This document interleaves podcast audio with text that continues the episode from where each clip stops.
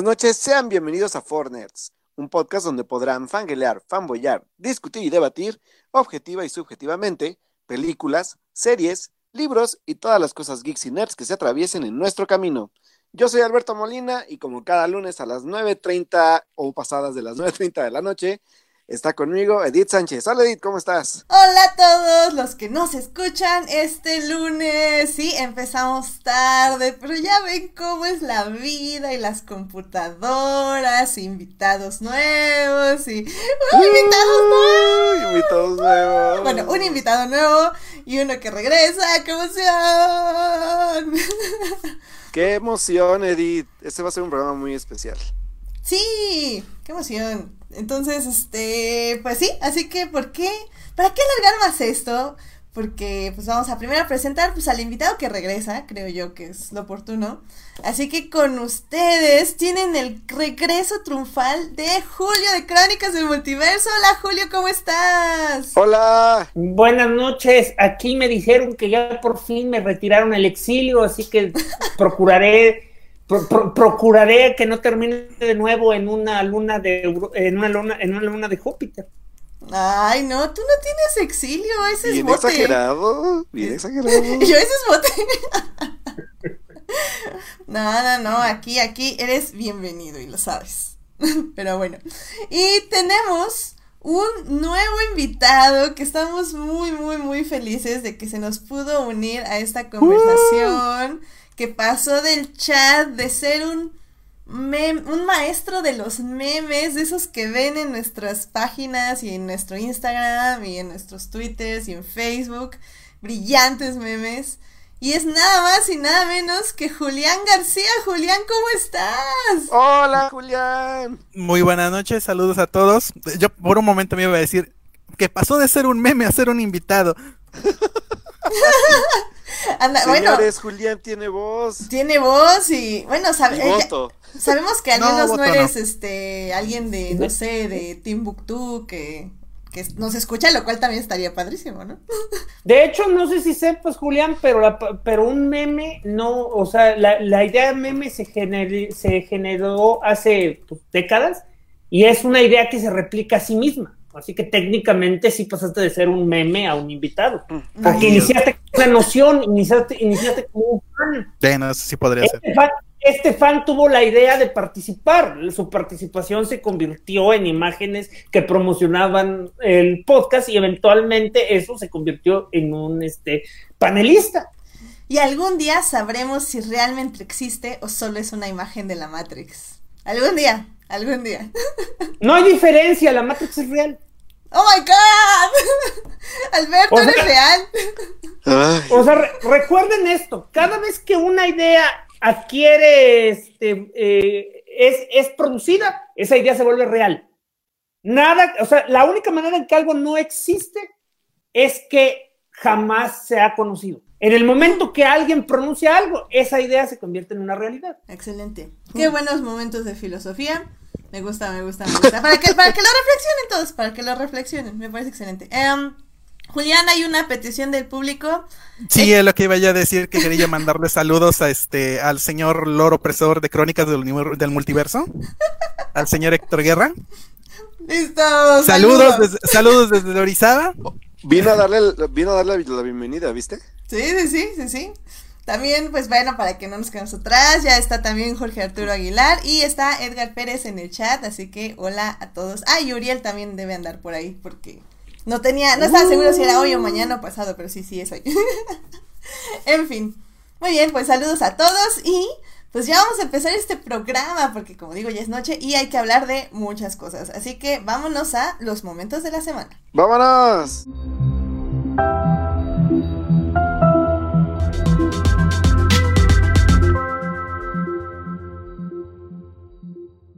Muy bien, así que vamos a ver qué tan preparados venía, bueno, más bien qué tan preparado venía Julián para los momentos de la semana. Julián, ¿cuál es tu momento de la semana? Ay, pues mi momento de la semana fue justamente hoy y fue bastante, este, no sé, muy, muy sencillo. Van a decir que es bastante sencillo. Pero fue justamente cuando Edith me mandó un mensaje hoy en, en la- en- en la tarde y agarra y me dice, terminada la serie. Y así de, wow, no, no pensé que Edith fuera a hacer lo que Alberto no. Ay, ya O sé. sea, Ya, no ya sé sé. ¿Qué ya sé. todavía le tienes fe, Alberto? ¿dudaste de mí? No lo puedo creer. Sí, no sé por qué dudaste. Más bien, no desde ella, duda de mí. Sí, no, exacto. No, pero pues es que sabía yo que Edith estaba trabajando en su este en su departamento, estuvo pintando, estuvo decorando, se estuvo peleando con las plantitas. Ay, ya sé, este, pero siguen vivas todas. Gracias a Dios. Y sí, o sea, fue fue bastante pesada su semana y aún así se hizo espacio para ver la serie. Es más, la vi en tres días, así te lo pongo. Eh, es que Wow. deberías prestar. Fíjate, yo no soy. Yo, yo no empecé como fan de Fortnite, si ya me sé la rutina. O sea, Edith ve las cosas de sopetón. Ajá. O sea, y, y es multitasking, así que posiblemente hizo crochet, trabajó en algún proyecto, este, Oh my god, soy tan fácil de leer. no, ma- más bien, este, pues yo me acuerdo de todos, ese es el problema, es- la gente dice cosas y yo siempre las recuerdo y jamás las olvido, entonces, Muy bien, muy bien, muy bien. No, no serás Capricornio de pura casualidad. Libra, Libra, uja. Yo sí soy Capricornio. ¿A poco, Julián? No manches. Wow. Wow. Muy bien. Pues bueno, es un gran momento de la semana, pero está bien. me gusta, me gusta. Y pues sí, así es esto. Me, me gusta hacer maratones, ¿qué puedo decir? Pero en fin.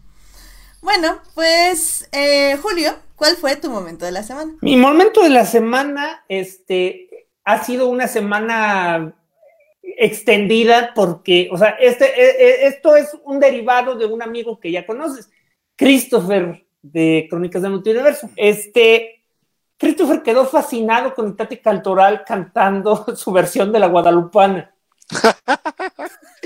Ya a estas pero alturas es es muy meme, es, este, Es hace- clásico fue, fue noticia, eh, y básicamente estás, o está o sea, cada 20 minutos se- eh, al día se mata de risa y tiene que volverlo a repetir porque, pues, aparentemente le dio muchísima risa que una actriz, este, cantante, este, que ya hace mucho que no canta comercialmente, supongo, estaba borracha, enojada, este, troleando, porque decidió cantar ante cámaras este, una versión bien extraña en la cual básicamente primero empezó pues, relativamente bien, porque ya no le da el tono de voz. O sea, empezó, este, desde el cielo una hermosa mañana. Luego de repente empezó a cantar como si estuviera borracha. La mañana. Ah, re. Y luego de repente parecía que ya estaba viejita. Desde el cielo una hermosa mañana. Eso aparentemente da tanta risa a Chris que me dijo, tienes que decirlo, tienes que decirlo con tu momento de la semana. No, mi momento de la semana es haber escuchado a Chris durante toda una semana que no puede dejar pasar la guadalupana versión de Tati Cantoral, versión este, eh, José José. Porque les digo, la única explicación racional es de que a Itati, a, a Itati Cantoral ya le pasó lo que decía la canción de José Alfredo. Tenía un chorre voz y ahora le queda un Bill Chisguet. Wow, sí, ya, ya la mencionaron tanto que realmente ya la tengo que buscar porque no, la verdad no, no tengo el placer de haber escuchado esa manifestación de música. No, y deja eso, con algo de suerte cuando llegue el 12 de diciembre, chance y este y la canta bien bonito, y todo esto nomás era Era un La calentamiento. cantan, le, la cantan soprano, casi casi. Ándale. muy bien, muy bien. Pues excelente. Pues Alberto, ¿cuál fue tu momento de la semana? Híjole, pues mi momento de la semana fue que esta, pues literalmente desde que empezó el mes, el Centro Cultural Universitario de la UAP de acá de Puebla está armando ciclos para cierre de año llamado el ciclo de las sagas. ¿Y qué es esto? Que se agarraron las sagas más famosas del cine para hacer todo un ciclo completo para pues que la gente pueda volver a vivir en pantalla grande sus películas favoritas y todas las películas, además de todo. Entre ellas está todo Star Wars. Bueno, todo Star Wars obviamente solamente sagas. Eh, o sea, me refiero a saga 1, 2 y 3. Eh, es este, está Harry Potter completa. Está El Señor de los Anillos. Está Toy Story y está Piratas del Caribe. No sé por qué lo hicieron, pero bueno, también la pusieron.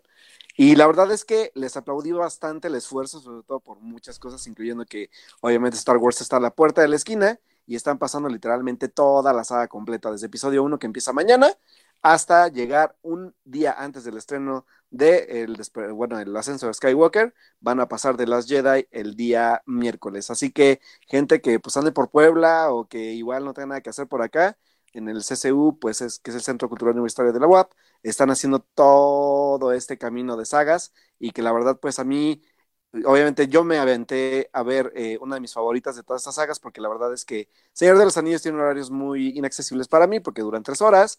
Este, Star Wars también tiene horarios medio raros, así que espero solamente alcanzar el episodio 2.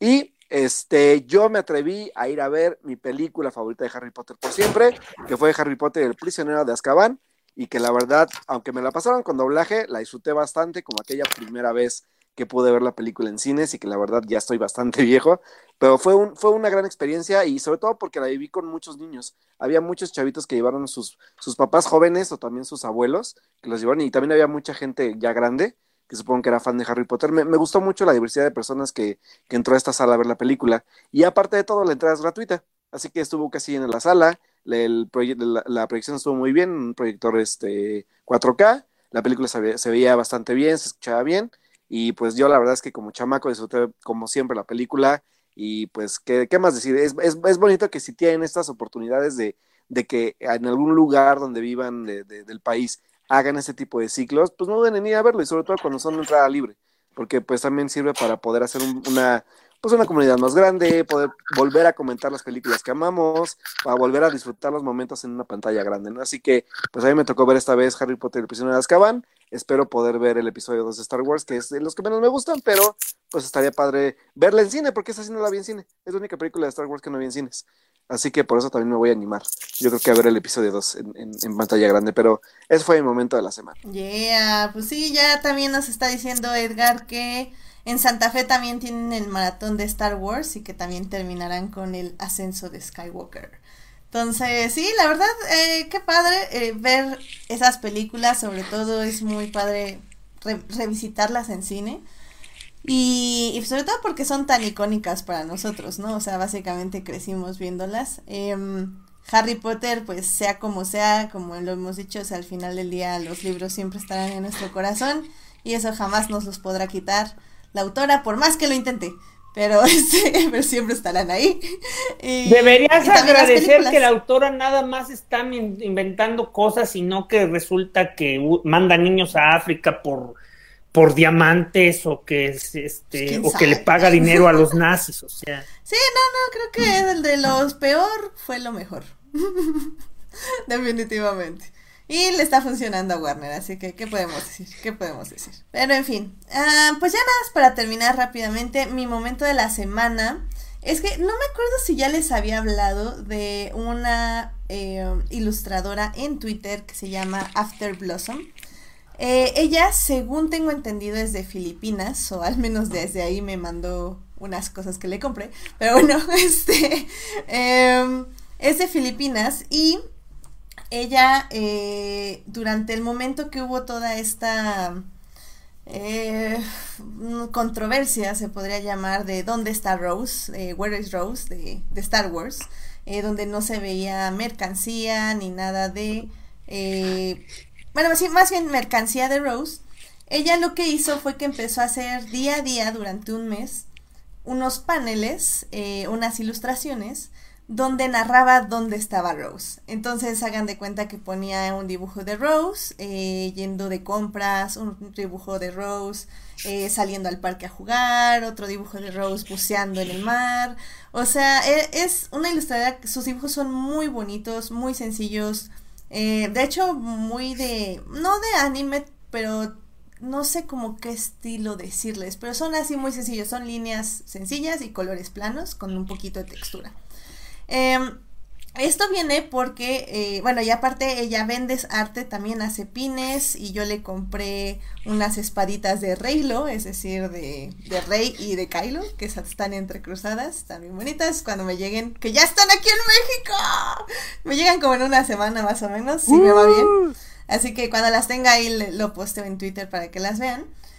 Y este, pero bueno, básicamente esto sale porque el día de hoy eh, hubo una entrevista con esta chica que hace de Rostico, que se me acaba de ir por completo su nombre, está Mer Kelly, Marie Tran. Kelly Tran, ajá, eh, donde básicamente había dos chavas en el público que le recopilaron fan art eh, de pues toda, todos los fans que hacen o que aman al personaje de Rostico y pues le recopilan como esta carpeta con muchísimos dibujos y aparte le regalaron este libro de After Blossom porque bueno, ella después de que publica todas las ilustraciones las hace un libro y las vende ya también en su sitio este libro. Entonces le regalaron ese libro más todo el arte que recopilaron de internet y se lo regalaron a ella y pues obviamente pues estaba ella muy feliz y fue un momento muy bonito donde una vez más demostramos que no luchamos contra lo que odiamos, sino que salvamos lo que amamos. Y qué hermosa es este fandom de Star Wars. Los amo. Y ya, ese fue mi momento de la semana. Sentí como poquito a poquito se moría el alma de a- Alberto. No, ya no se muere. Tal vez revive. Disfruto, ¿Ya no puedes matar lo que está muerto? disfruto escuchar a Edith disfrutar lo que le gusta, mientras ella puede oír también lo que, dis- lo que yo disfruto que me gusta. Es, es como ir regando el alma de Alberto. Así. ¿No? Sí, poquito a poquito. Alegría y alegría, efectivamente. Pero bueno, pues esos fueron los momentos de la semana, así que ahora vámonos con las noticias porque hay mu- muchos, muchos, muchos hashtag no vean trailers, así que vámonos para allá. Noticias de la semana, Eventos, trailers, hashtag no vean trailers. chismes En en Four 4 Nerds. Muy bien, pues ya estamos en las noticias de la semana. Y antes de empezar, porque literalmente tengo que salieron al menos cuatro trailers que me interesan. eh, en el artículo, más bien en la Cuando un sección. tráiler te interesa, este, hay una lucha interna en ti que te trata de ver el tráiler y Mm. únete al lado oscuro. No, jamás daré parte de ti. O nada más es puro choro y si lo ves y luego dices que no. No, no los veo. O sea, si literalmente si les digo vi un minuto, es que vi un minuto así y hasta lo cuento. O sea, estoy viendo. Pero un minuto de un tráiler de un minuto y medio es ver el tráiler. No, no, no. El, el asunto, y es a lo que iba, es que en el versículo 15 de la sección 3 del párrafo 4, es que si es el primer tráiler, este, si es el primer tráiler o el teaser, sí se puede ver, pero si du- dura más de dos minutos y medio, yo les recomiendo que no lo vean o que si tienen mucha curiosidad nada más vean el primer minuto. Que bueno, ¿qué es lo que eh, me decían ustedes en Crónicas el, el jueves? Que al final del Lo día- dijo Héctor, porque eso, es re- eso, eso fue invención de Héctor. Yo, yo realmente lo veo completo, pero Héctor te dijo que, eh, que de hecho, y, y supongo que tiene sentido, porque él es el que sabe más de esas cosas. Si quieres ver un tráiler y no entrarte de la historia, de hecho debes ver el minuto final, porque Exactamente. el minuto final es pura acción. Sí, que realmente sí es lo que debería ya aplicar de ahora en adelante. Entonces, eso es lo que voy a hacer. Pero bueno, por el momento, digamos que esto sí vi el primer minuto. Que yo le realmente sí les, les diría que si van a ver la película, pues no lo vean. Por ejemplo, en The Rise of the Skywalker, pues sí, ahí yo no vi absolutamente nada. Pero bueno, eh, salieron cuatro trailers. Primero salió el tráiler de Black Widow, la nueva película eh, de Scarlett Johansson, donde va a... Es una precuela, es decir, es antes de que muriera. O sea, no es un fantasma, bien por ella. Y... Pues de hecho es más bien una miscuela. Mi escuela. ¿Cómo está eso? Miscuela. E- Ese término lo inventábamos para las películas de, de Disney, de que Mm. ocurrían en medio. Es que, es que es una película que ocurre en medio de dos películas. Claro. Que es, en este caso este, es entre Civil War y... Y, Game Infin- End, y- y-. Endgame. Bueno, Infinity War Endgame. ujú. Entonces, este, pues no sé, no sé si quieran comentar algo respecto a este tráiler. Voy a partir de lo siguiente. ¿Alguno de ustedes tiene realmente interés en películas de superhéroes? o sea, las veo. Porque, ah, ok, porque partiendo de eso, pues, mejor cortamos eh, por lo sano y vamos directo a nada más. Es una película Marvel. Sí, exacto. O sea, ya, de, ya movieron la, ya tienen refinada la fórmula, o sea, ya son 24 películas, o sea, ya las hacen con los ojos cerrados, ya, ya las hacen como cuando Edith ve, ve algo en, en Netflix. O sea, están planchando, ah, eh, Kevin Feige está escribiendo la siguiente película. Este, o sea, eh, nada más aquí, eh, lo interesante es que más que lo que pasó el tráiler, es lo que se espera de la franquicia como tal. O sea, van a dejar una puerta abierta para traer de vuelta a Natasha. Yo estoy incluso, ah, yo, yo, traigo pleito con los croniquitos porque básicamente les estoy diciendo que esto es cómic 101. O sea, e, esto va a revelar, esto va a revelar que la Natasha que murió no es Natasha. La rubia de algún modo, la rubia que sale en el tráiler de algún modo la va a reemplazar al final de la película y, este, y Natasha y Natasha va a quedar este, congelada en una cámara criogénica o algo así. Mm, interesante. ¿Qué es, ¿Qué es Yelena? ¿Yelena? Ah, así se llama la otra, este, que es la hermana. Mm, ya, ya, ya. Porque eso es lo, eso es probablemente lo más interesante que presentó la película. O sea, eh, esta película te muestra que Black Widow, Natasha Romanov, eh, ¿es Romanova? Siempre se me olvida cómo se pronuncian los, los, eh, los apellidos rusos. Eh, Romanov creo que está bien. Es Romanov, sí es Romanov. Sí. Bueno, el punto es que este aquí se va, o sea, le va a perseguir su pasado, su pasado como espía ruso. Por supuesto, cuando la Unión Soviética existía, pues Natasha creo que tenía dos años, entonces a ver cómo, a ver cómo le hacen eso, pero es básicamente, para quien vio Avengers, esto viene desde Avengers Age of Ultron. O sea, porque nunca se había vuelto a tocar su, sus problemas de, de, vida. O sea, en Avengers, Loki le mencionaba que tiene traumas por haber matado gente. Y en Avengers Age of Ultron, de hecho, se hizo una muy un extraño flashback que se me hizo medio misógino porque básicamente te dicen que para convertirte en Black Widow les tienen que quitar la matriz. Y, ah, y eso sí, lo hacía. Eso, estuvo bien, bien. Y eso lo hacía considerarse un monstruo. Sí, sí, sí. Sí, eso estuvo pésimo, pero. Okay.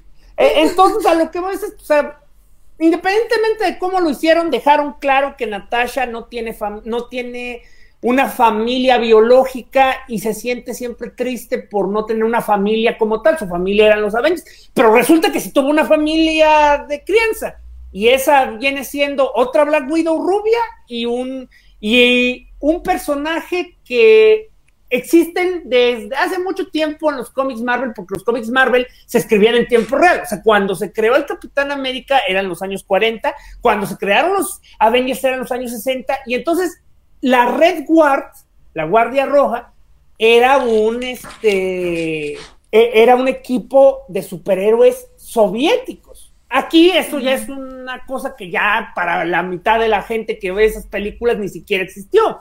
O sea, la gente no sabe qué fue la Unión Soviética. Pero aquí vamos a ver para todo propósito a Capitán Russo. O sea, es este e, es un viejito ya que que, que, este, que fue, que fue la versión del super soldado americano y, es el, y él es el papá de, de Natasha. Y entonces eso, su papá, que es un capitán, un super soldado ruso, su, su hermana, que es una Black Widow como ella, y este, se tienen que enfrentar a un mercenario llamado Taskmaster. Y 10 a 1 va a resultar que al final uno de ellos es el verdadero malvado y, este, y alguien se va a terminar sacrificando. Oh my God, porque esas películas ya se escriben solas. No, y la verdad, o sea, sinceramente a mí sí me llama la atención y sí quiero ir a verla, pero más que nada por el cast, o sea, este Rachel Weisz y Florence Pugh han sido como muy, muy buenas, o sea, han tenido muy buenos proyectos últimamente, bueno, Florence últimamente y y Rachel pues, desde hace años. Entonces, realmente las voy a ver por ellas, no tanto por Black Widow. Pero bueno, sé que mucho de nuestro público está muy emocionado por Black Widow. Entonces, pues ahí está el tráiler, no lo vean. Eh, o vean el último minuto, creo que en esta sí aplica lo del último minuto de acción. Y pues ya ahí nos dicen qué tal, si están emocionados o no. Pues mira, yo creo que más que nada es como ya dije, el, el tráiler, el, el, verdadero hype viene de que todas las películas Marvel ya tienen una, una garantía de calidad. O sea, así como vas a ver una película Disney porque sabes que siempre hay algo bueno en Disney, vas a ver una película Marvel porque si no te han gustado las últimas 23 películas de Marvel, pues estás dañado. Ya, deja de verlas, deja de hacerte Ajá, exacto, más bien que sí, porque sigues viéndolas, pero ya no las veas. Y soy feliz, no te pierdes de nada. Bueno, Y hay un poco de expectativa también, porque para bien o para mal, más que nada para mal, por culpa del antiguo Lord de Marvel, o sea, eh, Black Widow, que debió haber sido la primera en tener su película, apenas va a ser la segunda superheroína en protagonizar. O sea, es una deuda que tiene ya 13 años. sí, bueno, sí, de eso también podemos hablar todo el día, qué horror. Siguiente tráiler. Siguiente tráiler. Ah, Mulan, también. Este, definitivamente creo que es una película que está siendo muy esperada, que igual es, es este debate de los de los remakes, ¿no? De qué, qué tantos remakes queremos en vivo de las películas que amamos de Disney.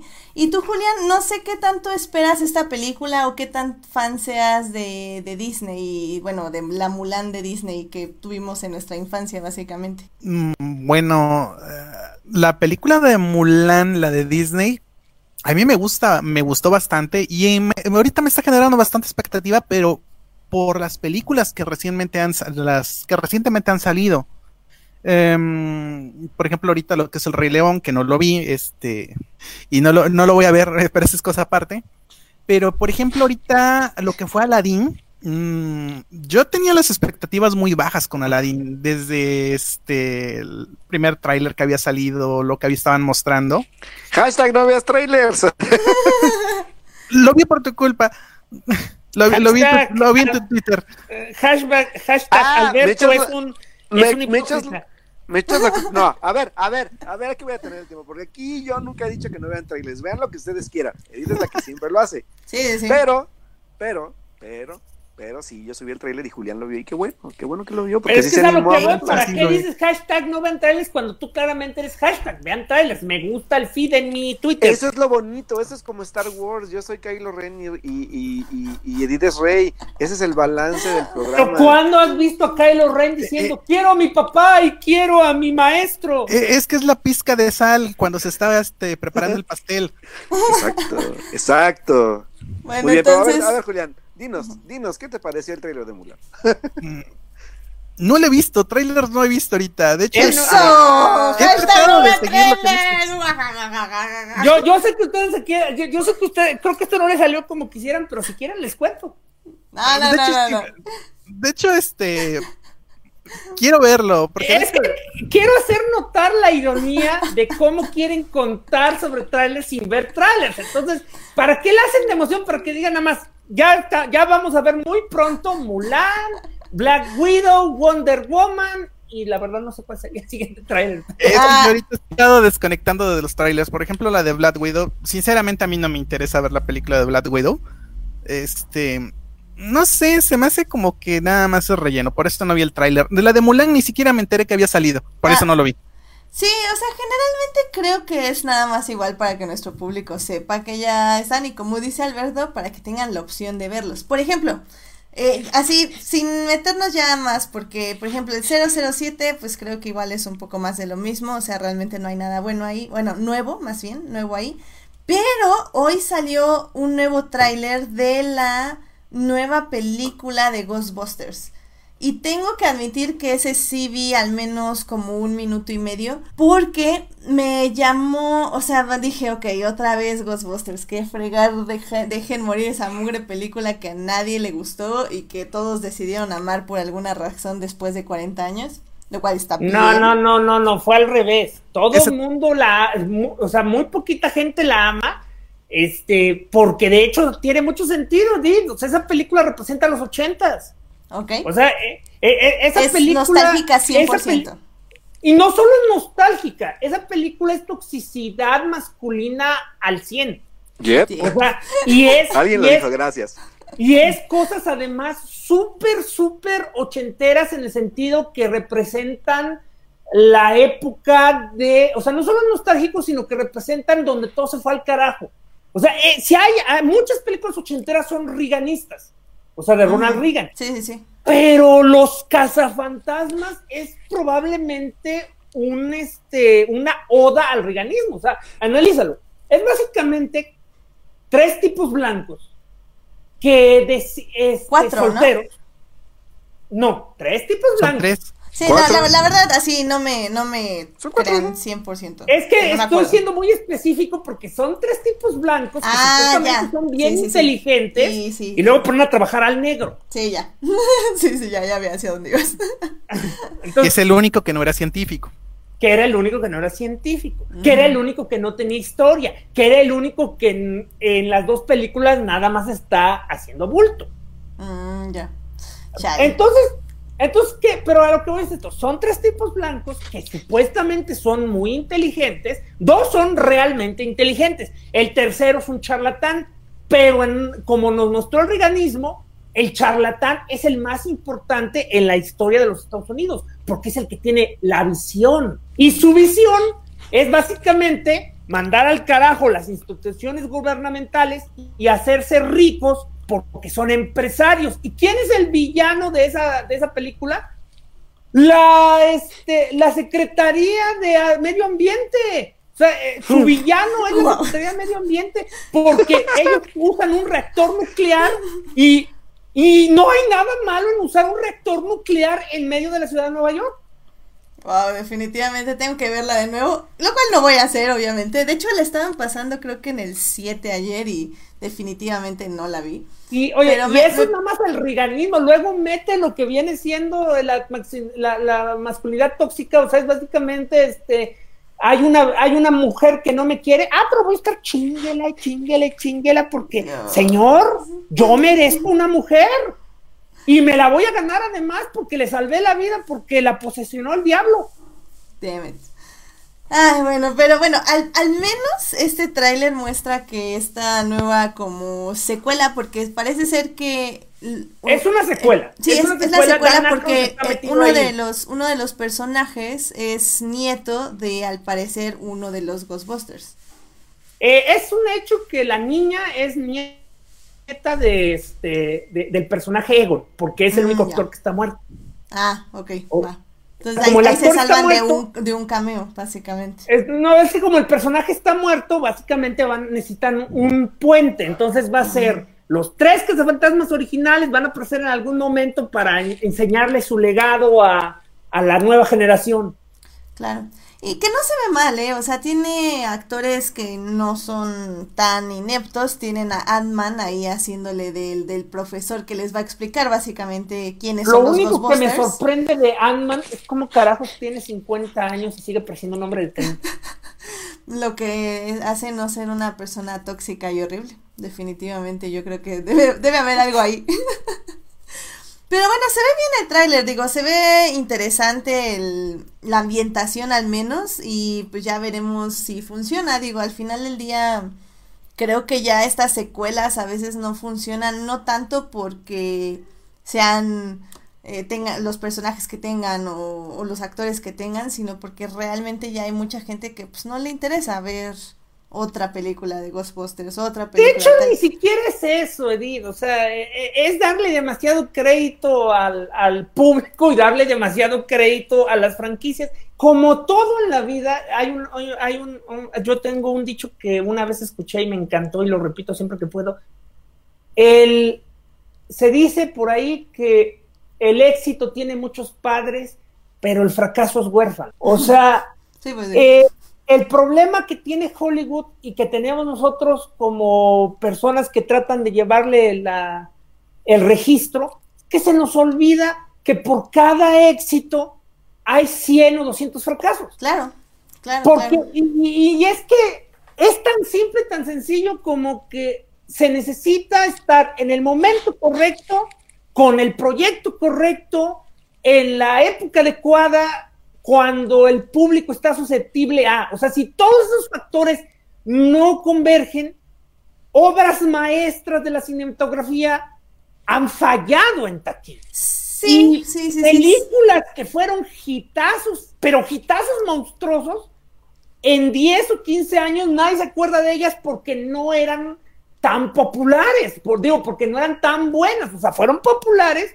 pero no tenían ese, e- es- esa cosa que las iba a permitir que la gente las siguiera disfrutando. Y en el caso de los cazafantasmas, creo yo que es un, es un caso no solo de nostalgia, es un caso que de hecho la idea es buena, pero como están anclados a estos cuatro actores de, eh, de los ochentas, pues no han logrado encontrar una fórmula que funcione y tal vez nunca la encontrarán, pero no creo que sea culpa de los cazafantasmas, no creo que sea culpa del público, no creo que sea culpa de Sony, porque al final del día, si las empresas no van a estar reciclando su, propiedad intelectual, entonces vamos a quejarnos que no lo, eh, que cuando lo empezaron a hacer hace 100 años. Sí, digo, igual, o sea, son, son muchas cosas, muchos factores, como bien dices, pero, Y yo sí estoy en tu campo, o sea, yo, yo apoyo eso. La verdad, hay proyectos que nos gustaría que simplemente se murieran porque estamos hartos de oír a los niños rata quejarse. Sí, o sea, creo que ya se da más como para que sea tóxico que para otra cosa, lo cual pues es triste porque al final del día pues son actores que sí le están echando ganas a un producto y que sí quieren que se muestre el producto y no tienen por qué recibir tanto odio de gente que no tiene nada que hacer. Pero bueno, al final del día yo espero que al menos esta no y eso también, y eso también para nosotros, porque así como queríamos que apoyaran a las cazafantasmas, pues por lo menos vamos a darles la oportunidad de ver que no sea una, una mugre. Sí, creo que al final del día lo que yo voy a hacer personalmente es ver un poco las críticas porque probablemente va a salir en una época alta también de estrenos, no, eh, o al menos entre descanso de estrenos grandes. Y, y, pues también un poco hay que ver el tiempo y así, pero, pero en una de esas si tengo el tiempo y las críticas no están tan mal, yo creo que sí iría a verla. No sé tú, Julián, ¿tú sí la vas a ir a ver? O bueno, ah, bueno, no, no has visto el tráiler, ¿verdad? De hecho, sí, ese sí vi el trailer. Ah, mira. ¿Y qué tal? ¿Sí, ¿Sí, la vas a ver o no la vas a ver? Pues se ve interesante, al menos creo que no, como que están agarrando el otro lado de no explotar tanto la nostalgia en parte, que es lo mismo de lo que está hablando Falanca, o sea, casi toda la gente está pegada, está pegada a un, a una idea que tuvo en el momento, porque si la película saliera ahorita, eh, creo que no, o sea, Cazafantasmas como tal no sería lo que fue en ese momento. Entonces, no sé, se ve interesante la idea de que la niña en cierta parte sea la protagonista o que va a ser la protagonista.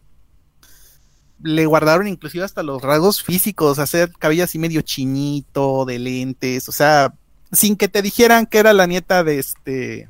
Egon. De Egon o sea, la ves, o sea, tú ves la, tú lo recuerdas, este, los pósters y todo lo demás, tú dices, ella es, ella, es su hija, su nieta. Y pues a ver cómo toman la idea, hay que, ahora sí como dice, de esperar, a ver qué dicen las, las críticas, cómo lo, cómo lo toma la gente.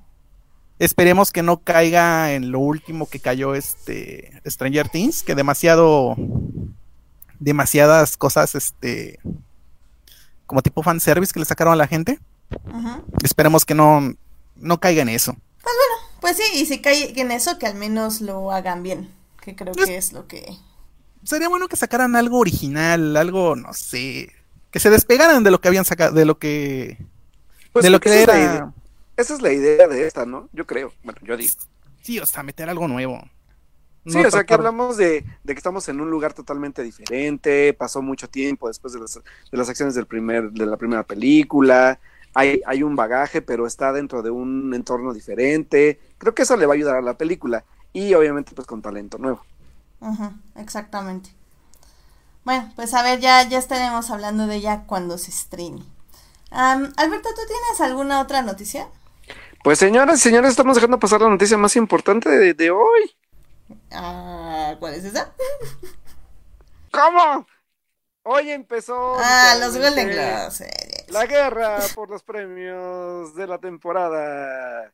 Y señoras y señores, puedo decirles todos los nominados, pero la verdad es que no me voy a perder mucho tiempo ya porque ya vamos muy, muy atrasados en todo. Yo solamente quiero saber, ¿hay alguna película en la que tú hayas trabajado en la edición? ¿Postproducción? No, no, no, no, no, no hemos llegado todavía a Golden Globes. Entonces, ¿para qué te emocionas, Alberto? Ah, Alberto. ¿Qué? Yo me puedo emocionar.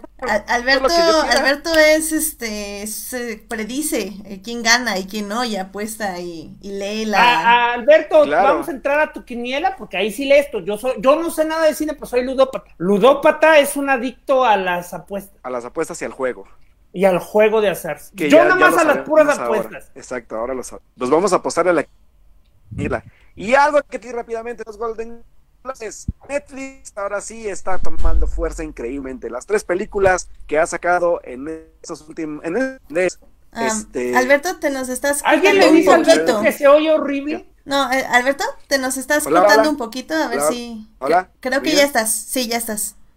Ok, muy bien. Decía, el irlandés, el matrimonio y los dos papas están nominadas en las categorías principales de los premios.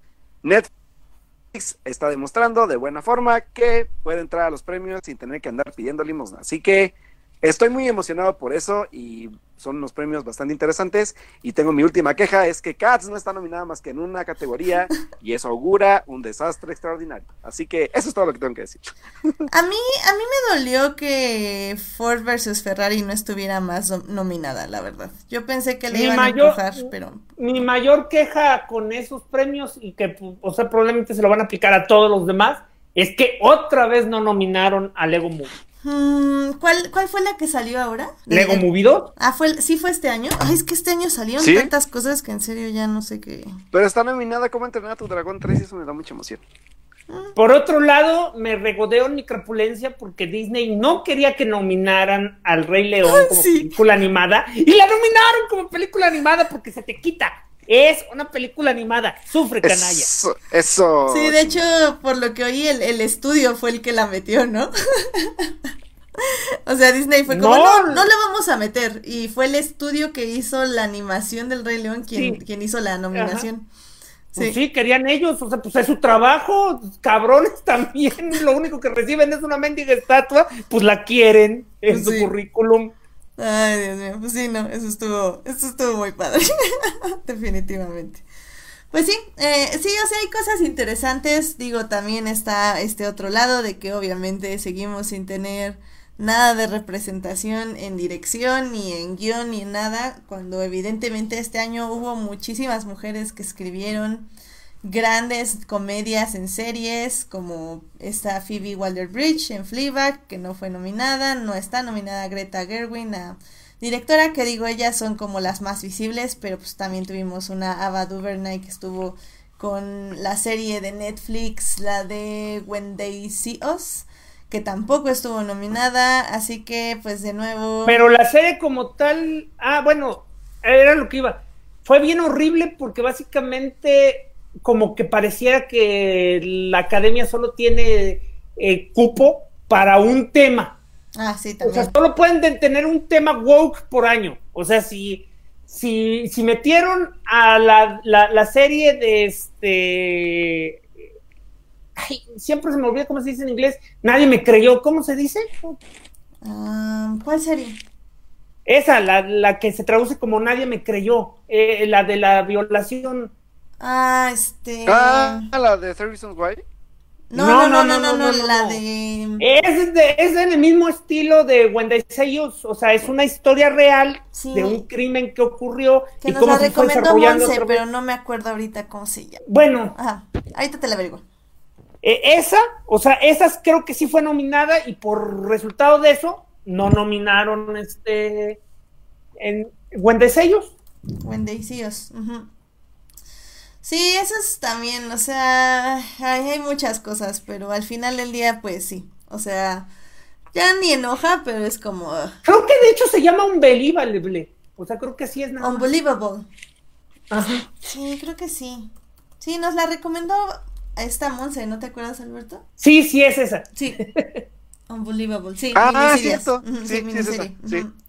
Sí, se estrenó en septiembre, sí, que no he visto todavía, por cierto, pero sí. Pero es, o sea, si te gustó Wendy es básicamente lo mismo, es córtate las venas, es este, ay Dios, ¿cómo es posible que haya tanta maldad en el mundo? O sea, es una, es una sobreviviente de violación que la mandaron al carajo los policías y unos, y unos investigadores privados, entre periodistas y, ¿cómo le llaman a, a la gente que se dedica a las causas sociales y activistas? Activistas, ajá este, años después la volvieron a contactar porque había notado un patrón, o sea, había notado que, que mujeres como ella eran violadas en varios pueblos y llegaron a la conclusión que era, una, era un violador serial. Y entonces se lleva como, son como 15 años de historia que, que, te muestra cómo empezaron desde su caso hasta que cuando por fin llevaron a la cárcel al, perpetrador. Unas cosas bonitas, como siempre. Pero bueno. Pues, pero está, o sea, como arte parece que está muy bien hecha, pues, o sea, que, que Sí, no, no. perfectamente y- escrita, dirigida y actuada.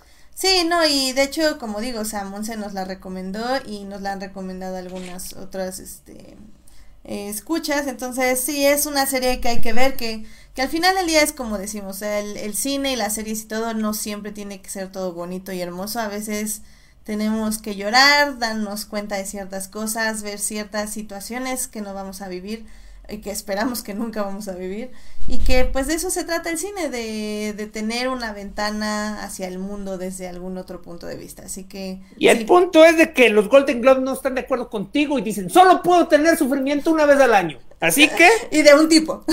y de, un- o sea, de una u otra. No puedo tener dos. ¿Qué pasó, Julián? Claro, Ah, eh, perdón, es que creo que había oído algo, pero no. de acuerdo Ok. con Kilian. Yo, nada- ya, yo creo que ya con esto acaban las noticias, ¿verdad? Sí, al menos que tú tengas algo más, Alberto. Ya, ya. Pues, pues yo nada más quiero comentar que yo, eh, yo nada más quiero defender los trailers. Vayan corriendo, gente bonita y buena, vaya a ver Mulan. No les va a decir mucho sobre la historia, les va a dar eh, las diferencias entre la película animada y la live action. Y ya de ahí se podrán dar una idea si les interesa o no. Bote con verla dijo, Bote dijo, este, está bien chida y locochona. No la voy a ver.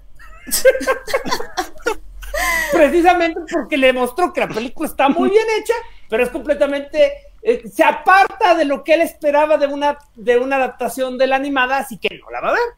Y Wonder Woman, de hecho, no les dice absolutamente nada de los trailers, digo, de, de la historia. De hecho, hay mucha. Yo digo que, de que más de uno se va a preguntar de qué carajo se trata, pero básicamente el villano va a ser Donald Trump, porque ocurre en los ochentas. Mm, sí, y de hecho Pedro Pascal hasta se parece, está muy raro su personaje. Pero bueno. No, pues es que lo hicieron adrede. Sí, sí, sí. eso es Donald Trump. Pero, pero lo que me refiero es que, o sea, Pedro Pascal es Pedro Pascal y se ve feo en, en la película. O sea, ¿qué onda? Está, Eh, está oye, muy, muy buena, muy buena Por caracterización. algo dan Óscares de maquillaje. Exactamente, amén a eso. Pero en fin, ah, pues sí, este, pues ya saben, hashtag no vean trailer, según mi opinión, porque así podría haber ido bote al cine, este Uriel, y haber visto Mulan y le podría haber encantado, pero ahora nunca lo sabremos. Así que Ah, es- no, pero es todo lo contrario. Bo- Bote es de esas personas que no le gusta sufrir. O sea, Bote necesita ver el tráiler para no ir a pagar, un- a pagar palomitas y refresco y luego quedarse toda la película rumiando. ¿Qué? Bueno, bueno, bueno. Uno, uno, día uno que, uno que te gusta. ¿Por es qué que es, es- importante ver trailers para saber si no, si vale la pena o no ir al cine? No, no, no, es que ese es mi punto. O sea, lo, lo divertido de entrar al cine y de entrar a ver una película es no saber nada al respecto y ver qué Yo sé que te. Mira, yo sé que. yo sé que Pero no, ya, basta, no vamos a discutir suena- eso, no eso suena salido de alguien que tiene dinero para ir al cine. No, todo yo no estoy diciendo puede. que te metas al cine, las puedes bajar de internet y verlas ahí, o en Netflix, o en donde sea. Ay, no, eso, eso sí, para que veas, no, tampoco es manta. Pero bueno, muy bien, pues yo creo que con esto nos podemos ya pasar a nuestro tema principal. ¿Cómo ves, Alberto? Tenemos algo que hablar. Hola, hola. A ver, ya ahí estás. Hola, hola. Mm, creo que Alberto no nos escucha. ¿Ya me digo? Hola, hola. Sí, ya te Te escuchas. oímos, Alberto. Alberto, pero no sé por qué no nos oyes. Ay, neta. Disculpen mi, disculpen mi horrible internet del día de hoy. Espero no irme tanto ahorita. A ver si lo cambio, pero ok, vámonos a lo que viene. Vámonos. Series, Televisión streaming en for Nerds. Muy bien, pues ya estamos en series y como ven, evidentemente no nos dio tiempo de hacer una cortinilla de anime, pero el día de hoy vamos a hablar de anime. Por fin, y tenemos a la persona ideal para hablar de ello. Sí. La verdad es que Julián nos escribe y nos escribe y nos escribe que ya veamos anime y nos lo recomienda. Más Alberto que a mí, eh, claramente. Pero... Pero bueno, Pero mira por quién sí, quién sí, quién sí lo hizo. Pero yo soy una mujer de mi palabra y sí vi el anime. De, de hecho, este, digo, el día que realmente quieras ver anime de la misma manera que te gustan ciertas películas, hay mucho anime este, de élite, ¿eh? mucho anime snob, No, y yo, yo lo sé, pero sí, definitivamente creo que el anime, igual que el cine de terror, lo veo solo bajo recomendación. O sea, porque hay demasiado, ¿sabes? Y, y la verdad... Ahora sí es me- lo que te digo, pero es que se te pueden dar recomendaciones bien específicas. Ya sé. Ahora que si la- ahora que si las recomendaciones de crónicas no valen, bueno, pues esa parte. Es que ustedes no los dejan hablar en crónicas de anime. Pero bueno, el, el que hablaste hace dos programas lo apunté y algún día lo veré. algún día. Lo De hecho, se de hecho, es porque veas, no te lo recomiendo porque es más, es más comercial. Ok, entonces algo más snuff. Estaría bien, estaría bien. Porque de hecho, De, miren. de hecho, eh, para las navidades deberías chutarte Tokyo Godfather. Ok, apuntado. Uy, Tokyo Sí, Godfather. está muy buena. Gran película. Ok, hasta Alberto ya la vio, mira. Mira, me gusta, me gusta este, Uf. esta. Este Es que Alberto ve pura, es, es que ve pura película este de premios y concursos. Y, Oh, pues. y de Puro hecho, anime galar- galardonado es lo que ve. Oye, pues es que ya iba con 100% recomendación. y, y es que eh, justo al inicio del programa, digo antes de decirles de qué vamos a hablar el día de hoy, eh, le estaba comentando a Alberto eh, que ver anime es muy diferente a ver películas, este, o bueno, más bien series a las que estamos acostumbrados. Digo, ya lo hemos visto, evidentemente ver series que están hechas en Alemania o en India tienen una narrativa y un ritmo diferente a las series que están hechas en Estados Unidos o aquí en México. Y el anime es muy peculiar porque también tiene un ritmo, a pesar de que los episodios son de 20 minutos eh, más o menos, porque digo, eso le tienes que quitar el, bueno, 25 menos intro y menos resumen y menos bla, bla, bla. creo que sí terminan siendo unos 20 minutos. Y, y a mí, o sea, ya que empecé a ver esta serie que me recomendaste tú, este Julián, empecé justamente los primeros cinco episodios me costaron un poco de trabajo por acostumbrarme a la manera en que narran, eh, a la manera en que primero introducen a los personajes, que casi siempre es inmediatamente con el conflicto a mano, y luego después de eso empiezan a mostrar el mundo y empiezan a mostrar cómo nos vamos a acercar a ese universo, lo cual me parece muy interesante. ¿Tú crees, Julián, que es algo como normal de todos los animes? ¿Qué le recomendarías a alguien que está viendo un anime por primera vez? Mm, No, en la actualidad, como dice, como estaba diciendo Julio, hay muchísimo anime, muchísimos géneros, y dentro de ellos a veces también manejan distintas cosas. Y Tú es sí te que acuerdas, este, Julián, como diría Chris, tú muy bien. Le expliqué todo eso a Edith cuando me vi- vino a traer de anime y se le olvidó. Oh, bueno, es que ahora quiero oírlo en las palabras de Julián. Eh, Es que como que duda que haya tanta gente apasionada en el anime y que realmente sea tan, ¿cómo se podría decir? No le creo a Julio, tengo que preguntarle a Julián a ver si lo que me dijo es verdad. No, yo siento que no es que no te haya creído, como que siento que tiene que hacer un, un censo general de por Exacto, lo menos unas gracias, 10 o 20, Julián, gen- gracias. 10 o 20 gentes y diga, ah, oye, sí, tienen razón. Justamente en el Twitter estaba viendo eso hoy. Lo- lo es que, pasa al, final del día, No, al final que del día, que, Julio, es que tenemos que, que decir que para todos no es la misma experiencia y es, es por lo que, que, el tenemos que proble- hacer no, la- no, es que más el bien. Edith, más bien Edith te lo voy a poner de esta manera. Y aparte Sí, eso yo- fue hace un año.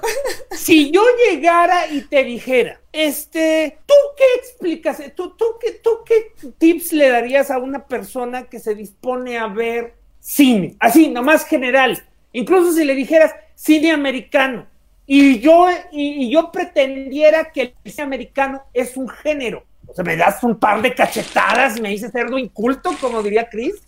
No, Porque- no, no, al, al final del día es justo eso, es, es una oportunidad de aprender y de escuchar. Bueno, pero antes de dejar a, a Julián, solo quiero dejar algo bien claro, ¿sabes qué? Es una, una mala aproximación verlo de esa manera, o sea, tú no puedes decir que el anime tiene un, un formato fijo, porque depende, como igual que la televisión, igual que el cine de cualquier país, depende directamente de su director, de qué está adaptando, este, de las restricciones del estudio, porque no es lo mismo hacerlo con cinco pesos que con 100.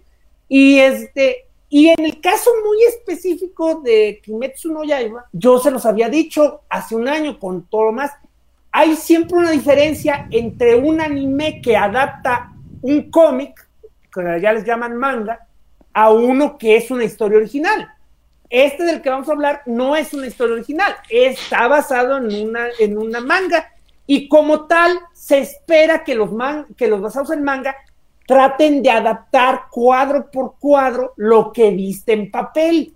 Y ahí sí puede ser algo muy específico. Cuando está basado en un cómic, hay de dos sopas. O va a ser súper fiel, que casi casi estás viendo los mismos dibujos moverse, o va a tratar de alterarlo de alguna manera para darle su propio estilo en base a lo que el director o el estudio ya está acostumbrado a hacer. Pero es algo que varía de proyecto en proyecto, no es algo que puedas decir, si tú vas a ver un anime, tienes que saber este par de tips porque te va a servir para todos los animes. No funciona así. Bueno, ahí a favor de Edith lo que tendré yo que decir es que, o sea, si tienes razón, hay muchos y siempre son adaptados distintos por estudios.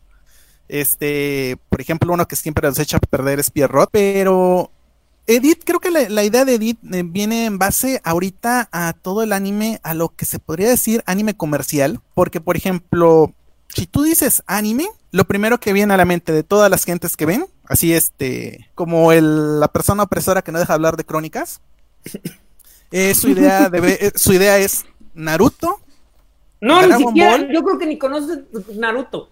no, no, pero, pero de, eh, no, de, nombre, a lo mejor los dibujitos. Ajá, los dibujitos, no, pero los dibujitos así en comercio, en póster, revista, lo que quieras.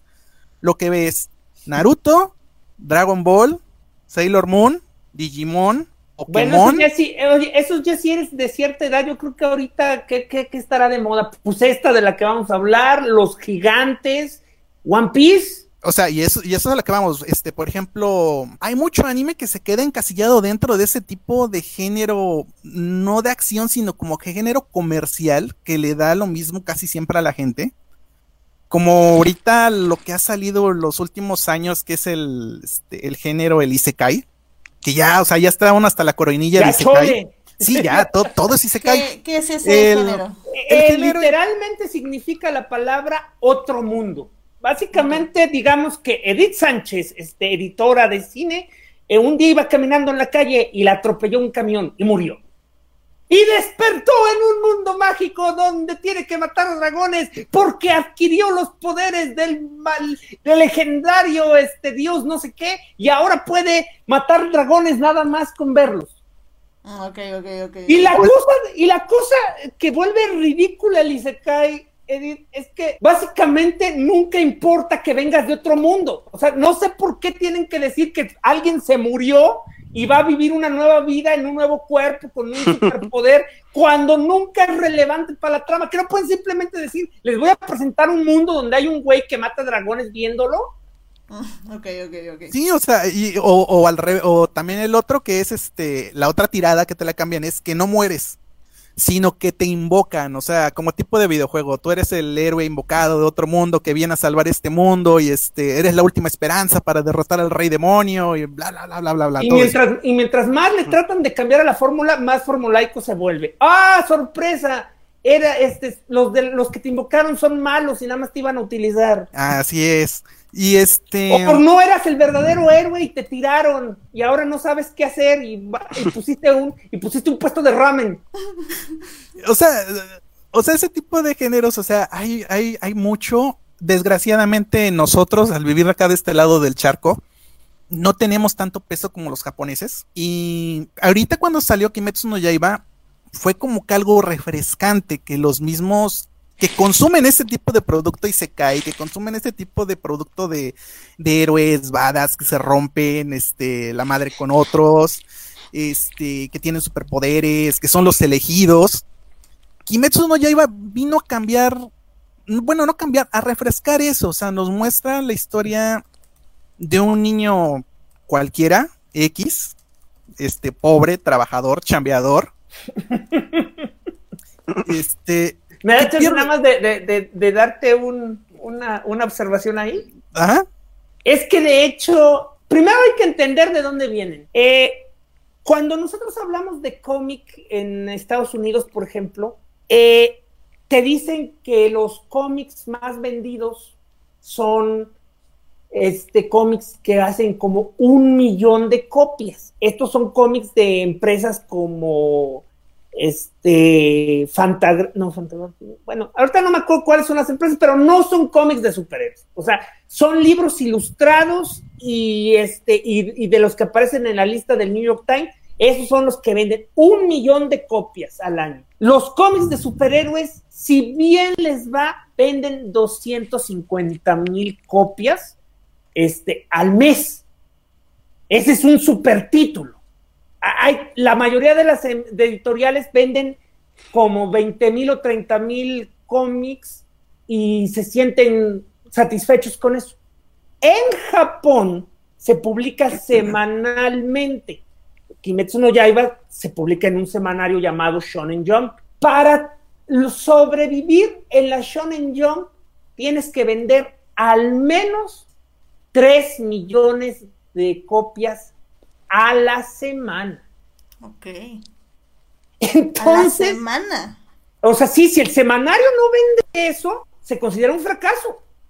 Y analizan cuáles son sus series menos populares, porque ni siquiera, eh, o sea, es un e, es una antología, o sea, se publica un librote como de este, 400 páginas que tiene aproximadamente unas 50 series cada semana. Y, y entonces, pues, además es muy barato. Es un cómic que debe costar como este 5 dólares o menos de 5 dólares. O sea, porque es, o sea, la idea es de que eso es desechable. Eso nada más se va a publicar y cuando una serie ya alcance cierta popularidad, se va a publicar en un trade paperback y eso es lo que le va a dar dinero a la serie pero para mantener los costos de producción, el semanario tiene que vender en millones. Entonces, lo que hacen estas series es ven su popularidad antes siquiera de que tengan una manera de saber si va a vender o no en un recopilatorio. Cada semana sale una este,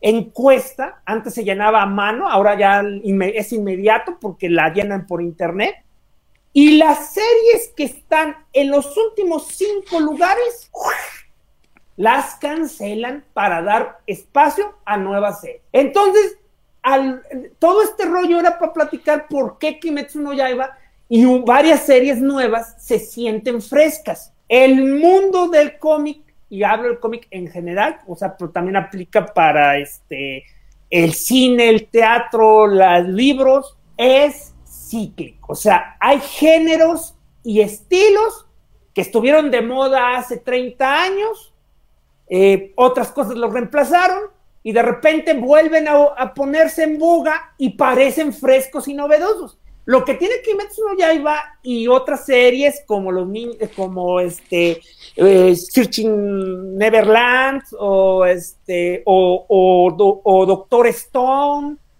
es que de hecho es un regreso al protagonista shonen de los años 70, 80. Sí, totalmente de acuerdo. O sea, hoy en día, lo que mencionaba este Julián, de que te, te imaginas un héroe todo poderoso y esto, esencialmente estás pensando ya en un adolescente, casi adulto.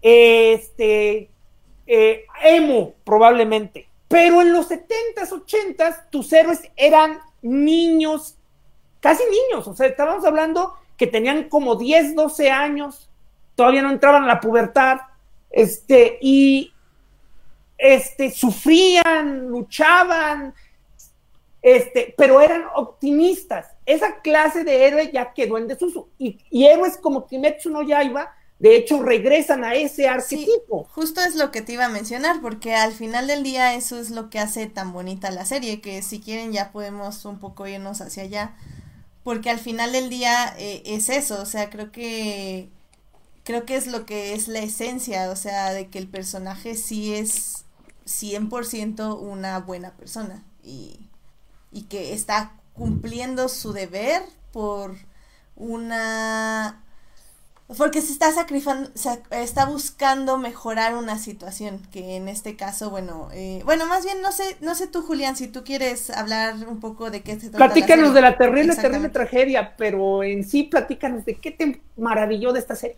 Exactamente. Bueno, a riesgo de que me agarren a palos en el chat y también este Falange. Desde el primer, desde el primer capítulo, este, cuando había Tenjiro, me recordó mucho, como dice él, a las series estas de los ochentas. Bueno, yo crecí todavía con viendo Astro Boy en el 5, este, la, edición de los ochentas, porque luego salió una edición de los noventas. No, esas de, esas de 2000. O sea, hubo un, lapso de 20 años entre una y otra. Mm, ajá, algo así. pero, la de los ochentas fue la que vi y Creo que todos la vimos, o sea, si viste la de blanco y negro, pues ya deberías tener como 50 años. La de blanco y negro, vi algunos capítulos, pero no, este, no, no, no, es así, no la vi completa.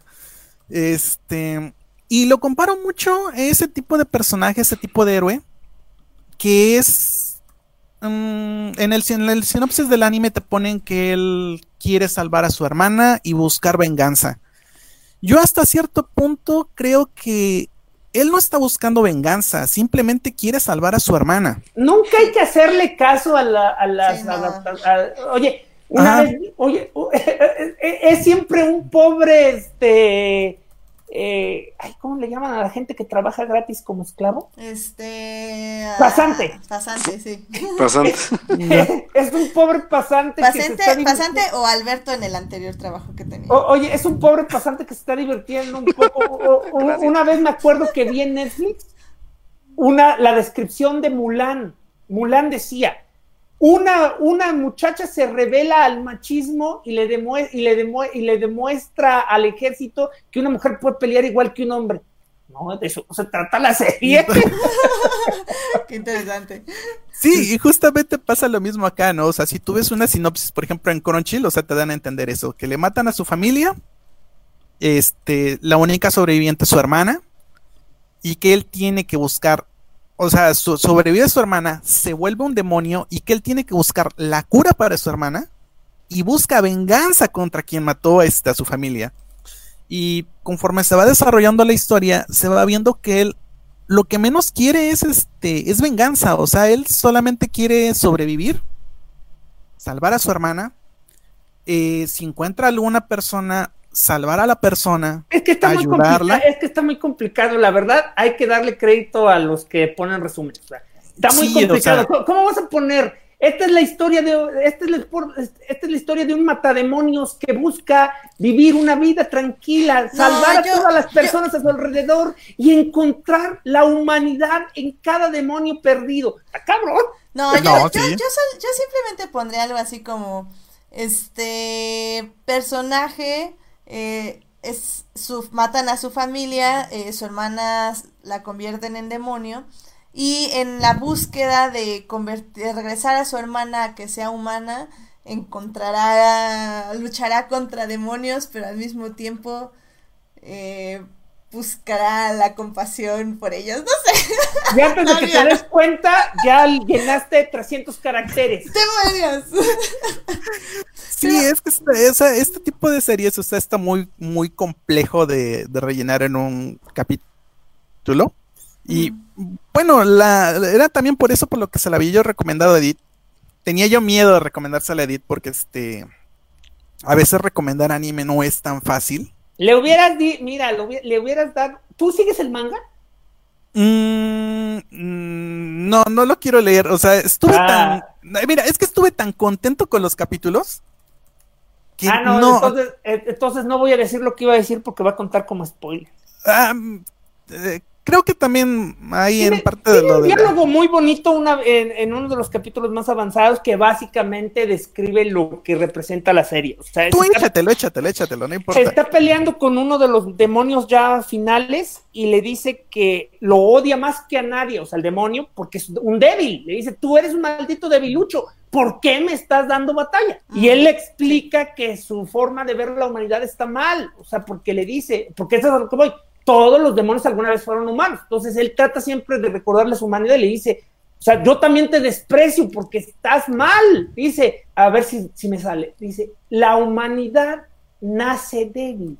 Todos nacemos indefensos y te muestran un bebé. Necesitamos la protección de otros. Crecemos y nos hacemos fuertes para proteger a los que están a nuestro alrededor. Y eventualmente morimos y volvemos a ser débiles y los fuertes nos deben proteger a nosotros. Así sobrevive la humanidad. Nuestra fortaleza está en nuestra debilidad porque siendo porque solo si solo si nos sobreponemos a ella podemos continuar existiendo. Bueno, y creo que no cuenta tanto tan como spoiler porque toda la serie también se centra en es que eso es lo que no, eso es a lo que iba. Es, eso, eso es la esencia de la serie. Eso es la esencia de la serie. Él, de hecho, creo que no pasa ni cuatro episodios cuando te revelan cuando se está entrenando apenas. O sea que, que un par de fantasmas lo ayudan porque pues, ellos también están preocupados por él y por su mentor. Después de dos años de partirse la espalda tratando de sobrevivir.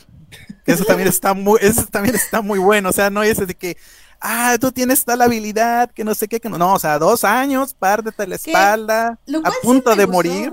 Sí, ¿Eh? sí, perdón, este, no, que, que eso me gustó, o sea, me pareció muy reiterativo porque yo dije, ok, ¿por qué no mejor ya nos ponen así como dos años después y ya es el bueno? Pero no, o sea, al final del día tiene mucho que ver con la serie y sobre todo con el personaje, porque es un personaje que desde un inicio... Bueno, eh, lo único que tiene, lo único que tiene es, es su es su eh, habilidad de preocuparse por el otro, pero al final del día lo que estás viendo es que es un personaje que tampoco se rinde, que va a sufrir, que le va a doler, que va, va a pensar en rendirse muchas veces, en, en algunas veces hasta se va a rendir por un minuto, pero que al final del día va a seguirlo intentando, intentando, intentando hasta perfeccionar y que finalmente es eso, o sea, al final del día creo que las personas que, por ejemplo, que yo que corro maratones y así, o sea, a veces uno piensa que es sencillo, o sea, pero el hecho nada más de levantarte un día tras otro, tras otro día, tras otro día, es, es una experiencia que te forma de cierta forma y te forma y te da ciertos valores. Y eso es importante verlo en la serie y de hecho en los 26 episodios lo vemos en dos momentos. Una es justo cuando se empieza a convertir en el cazador de demonios y al final cuando ya tiene que tomar, tener otras habilidades para, entre comillas, subir de nivel, se podría decir, o enfrentarse a otros demonios después de haber pues perdido contra uno más más importante, que bueno, no es perdido, pero bueno, spoilers. Oye, Julián, de hecho creo que eh, estoy notando algo que, ay, qué mala influencia soy, ya hicimos un crónicas. ¿Por qué? ¿Qué pasó? Porque no estamos explicando de qué se trata No, no, sí, sí, no, sí, ya le explicamos, sí, o sea, sí dijimos que no, no, no, este, es que cazador de demonios que básicamente está buscando la cura para convertir a su hermana en humana pero es que más bien es, los demonios matan gente, pero muy de vez en cuando la sangre de los demonios convierte a otras personas en demonios. Eso fue un completo accidente. Su hermana quedó convertida en demonio y él descubre también por accidente a los cazadores de demonios. Entonces, este, lo, lo, llevan a, a, ser entrenado y poco a poco, porque esto es un clásico, esto sí porque veas es un clásico. Si tú alguna vez has visto otro tipo de series como Hunter x Hunter, o, o, este, o Bleach, o 700 más. O sea, ya sabes que eventualmente te van a revelar que hay una organización, la organización tiene sus propios super maestros, super secretos, con poderes mágicos, que, cada uno es más chingón que el anterior. Este, y lo interesante del personaje es que él, él controla algo que le llama el las técnicas que usan para matar son los... Los elementos. No, no, no, pero todos son respiraciones. La, respiración. La, ah, concentración total. Sí, exactamente. en la técnica la llaman la respiración. Y la respiración tiene nombres de elementos. O sea, está la respiración del agua, la respiración del fuego, la respiración del viento. Este, pero la cosa es de que conforme va avanzando la serie, descubres que de hecho no fue al azar por lo que mataron a su familia el rey de los demonios tiene mucho miedo de la respiración del sol. Ah, pero eso no lo dicen, ¿no sí? Entonces no ha llegado a esa parte, o sea, el animal no ha llegado a esa parte. No. Ah. Spoilers. Nada, está bien, sí, no, no. Nunca mencionan que. Pero si que- viste los 26 capítulos, ¿no? Sí, vi los 26, lo dicen. Sí, sí, lo menciona, lo menciona este cuando está peleando contra este contra Roy, el de la luna. Ajá. Ves que saca las- la, eh, la espada en lugar de vol- volverse azul, se vuelve roja. Sí, porque, pero es la respiración del fuego. Tiene no, la respiración del la, de, la del sol, porque es cuando tiene cuando Ah. tiene el recuerdo de la danza de su padre. Ajá. Pero e- es que cuando él le pregunta a la chava de las de las mariposas, ella le, él le pregunta, oye, ¿has escuchado hablar de la respiración del fuego? Y él dice, no. Eh, ah, bueno, tienes que irle a preguntar al de la respiración de las llamas para que él te diga qué es esa respiración que tú estuviste usando. Entonces creo No, que ah, concretamente... no, le de hecho, pregunta por la del sol, y del le sol. dice, nadie ha escuchado del sol, pero podrías ir con el de las llamas. Y luego hay otra Ah, plática ok. de Shinobu, o sea, la de las mariposas, Ajá. con no- creo que es con el con el mero líder. Ujú, que le dice que, que Tanjiro le había preguntado por la respiración del sol sí. y que él, ella lo había mandado con el, de la- con el del fuego. ujú. Y este, y que y ahí dan a entender que ellos conocen la respiración del sol, pero no este, No no, saben a cómo fondo. hacerla. Ajá. Eh, y es que eso sí, para que veas, ya es más, más, más del futuro. Pero para, pero entonces sí, si siguieron el manga, en algún momento tuvieron que haber mencionado que el villano mandó matar a, a la familia porque tienen, los, los demonios tienen una regla. Eh, cualquier persona que use aretes eh, de, del kanji del sol en su, digo, del pictograma del sol en sus orejas, tienen que ser asesinados. Y solo después sabes que es porque el primero de todos los cazademonios usaba la técnica del sol y nunca se la pudo Mm. enseñar a nadie, porque nadie podía usarla. Entonces, como era un buen maestro, fue refinando las técnicas para que usaran una técnica que se, se aplicara a su estilo. Y así se crearon las respiraciones del viento, el fuego, el agua y la tierra. Y ese ya fue como que spoiler para la película que viene el próximo año. Pero es spoiler porque ni siquiera te he dicho el nombre del guerrero. Sí. obviamente es el papá de... de No, no lo es. No, no es, esa la no lo mejor es. parte, este, el papá no era especial. Oh. O sea, eh, es, eso es lo que te digo, o sea, que es lo que hace bonito el personaje. O sea, que él pudo haberse muerto en su pueblito y no hubiera pasado nada. O sea, no es el, no es el elegido. No es el Chosen One. Ajá. O sea, es, fue víctima de las circunstancias y ma, ahora sí, a valor, a entrenamiento y todo lo demás, es como De- empieza a sobresalir. De hecho, yo sí esperaba justo cuando ven que, bueno, cuando les dan unas espadas de que ya son cazadores de demonios, nivel súper bajo, eh, las espadas que les dan, las katanas, eh, cambian de color y el color habla un poco sobre el guerrero, o bueno, sobre el cazador. Y de hecho, cuando se pone negra, eh, yo sí pensé así como, ah, le va a decir que, que son los máximos de los máximos, Y increíbles. lo agarran a golpes. Eres un inútil. Eh, Pero básicamente le dice, es que hay tan pocos, y han sobrevivido tan pocos del color de espada negra que ni siquiera sé decirte qué tipo de cazador eres, porque pues básicamente te puedes morir mañana. Sí, porque es un, Sí. ge- o sea, según él es un genérico, o sea, es... Exactamente. Y, y él le dice, pues sí, pues, o sea, lo que me encanta de Tanjiro, de este personaje, o sea, su respuesta no es como, no, voy a ser mejor, o no, este, estás equivocado. No, no, no, su respuesta es como, bueno, pues al final del día, mientras encuentre la cura para salvar a mi hermana, no me importa morir mañana. Y Por otro, como, por otro "Te lado, amo". recuerden lo de morir, porque de hecho eso sí es bien importante para todos los cazadores. ¿eh? ¿Morir? ¿O Eh, sí, de morir y de morir mañana. O sea, Ah, Es este, que sí, es que este tipo de series, bueno, también ahí sí es un cliché este tipo de series.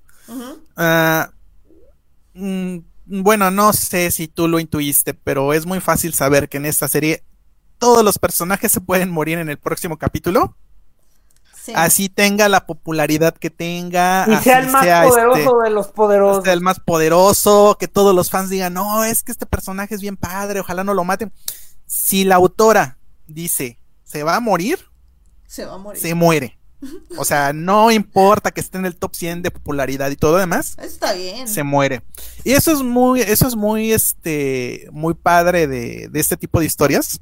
Bueno, la ventaja que tiene es que es hasta cierto punto, porque realmente hay un nivel de plot armor, o sea, eh, que, que garantiza que la mayoría no se va a morir hasta la batalla final. Ya en la batalla final todo vale. Pero este, usualmente eh, también hay un par de personajes que sí son increíblemente carismáticos y no te ves que van a morir porque pues, usualmente su carisma es, ay, qué chidos son, no. ¿Vas, al día con, ¿Vas al día con el manga? Sí, Voy al día con el manga. Ya te puedo contar cuántos se Bueno, a ver, bueno, aquí vamos, vamos, vamos, a hacer paréntesis de spoiler. O sea, Edith, tápate, tápate los, oídos. No, no, no. Bueno, no, no, no, no, sin spoilers, sin spoilers. Bueno, de hecho, Jorge Arturo nos decía que sin spoilers, pero digo, creo que estamos hablando como muy general, pero. Pero que algo que sí quiero comentar es que yo no he visto el anime. ¿No has visto el anime?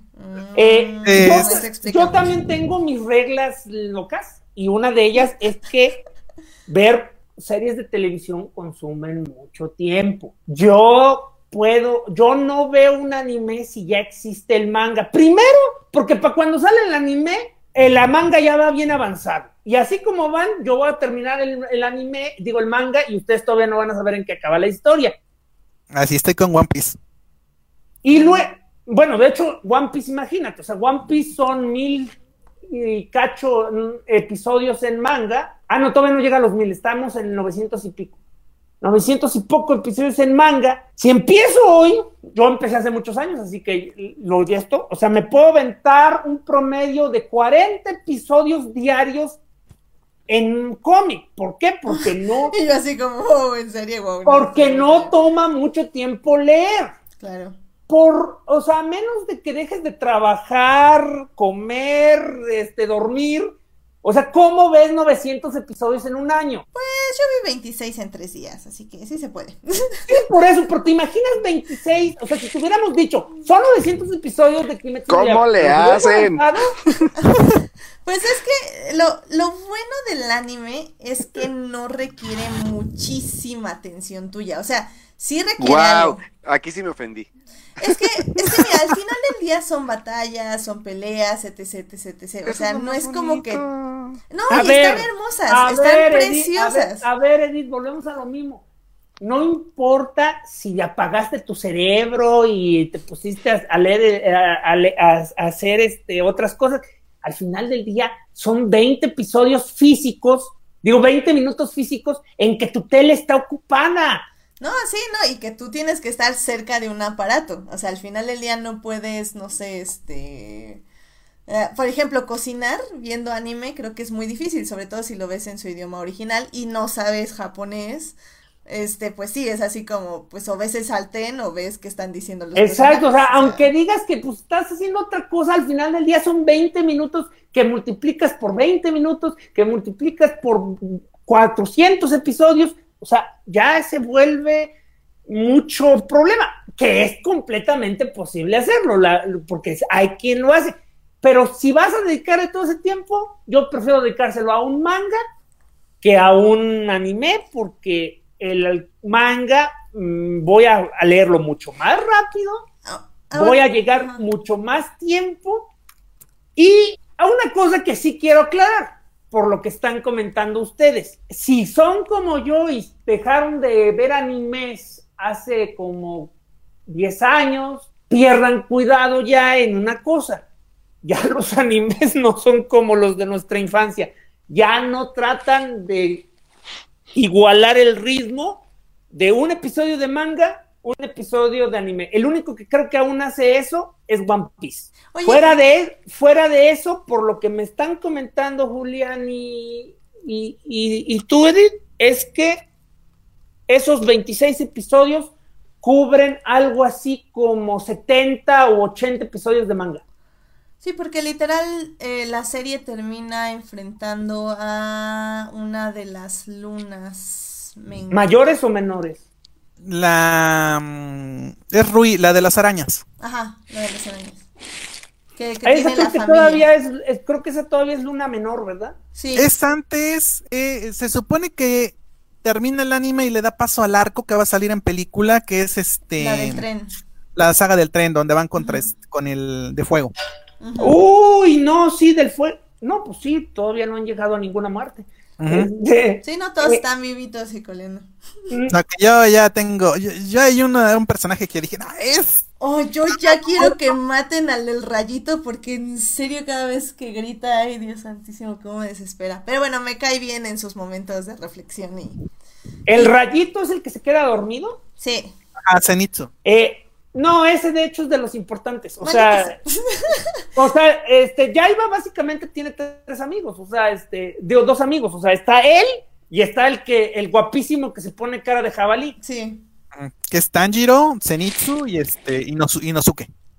Ahora, una cosa que de hecho van a probablemente notar que tiene mucho la culpa cómo funcionan las series allá van a notar que primero se aventó un ritmo muy tranquilo, muy suave, y de repente, ¡pum! Este, eliminan a la mitad de los villanos, empiezan ya las batallas finales, empiezan muertes importantes, y antes que se den cuenta ya van a estar en el arco final, porque como les había contado, así es como funciona en, en Japón. Cuando empieza a caer en, en popularidad, deciden darle cierre a la serie y usualmente incluso cambian de editor.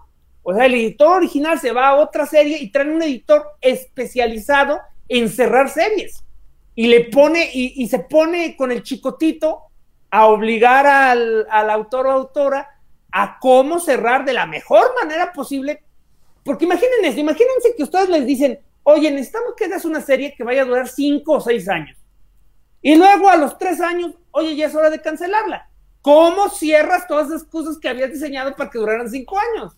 Mm, y al final del día creo que se siente con la serie, bueno, al menos ese es como lo que yo noté, no sé si Julián me, me dice si así son todas las series o bueno, este tipo de género, en el que hace cuenta, eh, al inicio siento que, ok, se trabaron un poco con el entrenamiento, sí tomó unos 6, 7 episodios, pero luego ya era como episódico de derrotar a un demonio por episodio.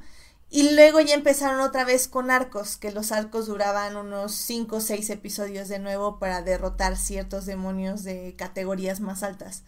Lo cual eh, sacaba un poco de onda porque era como, ok, esto es episódico o es arcos y otra vez episódico y otra vez arcos, entonces como que no... Y los arcos como que no tienen una duración, o sea, no es como, no sé, en The Clone Wars que son cuatro episodios y ya ese era un arco, sino que aquí eh, pueden ser hasta seis y siete episodios. Es que es, es que es porque es semanal, Edith, o sea, imagínate eso, o sea, básicamente están trabajando de una manera en la que tienen que ser un episodio que te, que te enganche semana a semana, mientras al mismo tiempo van construyendo su mundo para que dure un par de años. No, semanal, yo creo que sí me da un tiro, no manches, porque son cliffhangers serios. O sea, yo creo que por eso la acabé, porque eran como la una de la mañana y era como. Y no puedo saber, no puedo saber a ver qué ocurre. Exactamente. De hecho, con esta serie tiene eso, eso es algo muy chistoso, o sea, porque por lo regular, cuando son series así de peleas, de golpes y todo eso, tienden a alargar mucho las peleas. Haz de cuenta. De hecho, también por eso la recomiendo, porque hay series en las que están en plena pelea se están dando de golpes y de momento, ¡pum! Acaba. Acaba el capítulo. Te tienes que esperar una semana a la siguiente semana. Va el intro, va el resumen, como 5 o 6 minutos de pelea y continúa para el próximo capítulo. y entonces es un ritmo que tú dices, ah, agarro. ¿Cómo, qué series te, te dieron esa impresión? Ese tipo de series pues son como las que sacan, por ejemplo, ahorita Black Clover. No sé si la has checado en anime Black Clover. Ah, fíjate que de hecho se me había olvidado que ese existía, pero Black Clover creo que también tiene el ritmo un episodio, un capítulo. En el manga está, en el manga va a buen ritmo, pero en el anime. No, es que eso es a lo que voy. Es que ese es el problema básico. O sea, eh, era, lo que mira, era lo que sufríamos no, pero con Dragon Ball. Era lo que, sufríamos con los supercampeones. O sea, no puedes transferir el mismo ritmo de, de 15 páginas en papel a 20 minutos en, animación. Se vuelve una tortura. Pero fíjate que eso fue lo chistoso porque en Kimetsu no Yaiba no te dejaban las cosas inconclusas. O sea, porque están haciendo, es lo que les comenté, están haciendo de hecho algo completamente diferente. Sí, o sea, en Kimetsu no Yaiba, un episodio de anime equivale a cinco o seis episodios de manga. ¿Qué ibas a decir, Julián?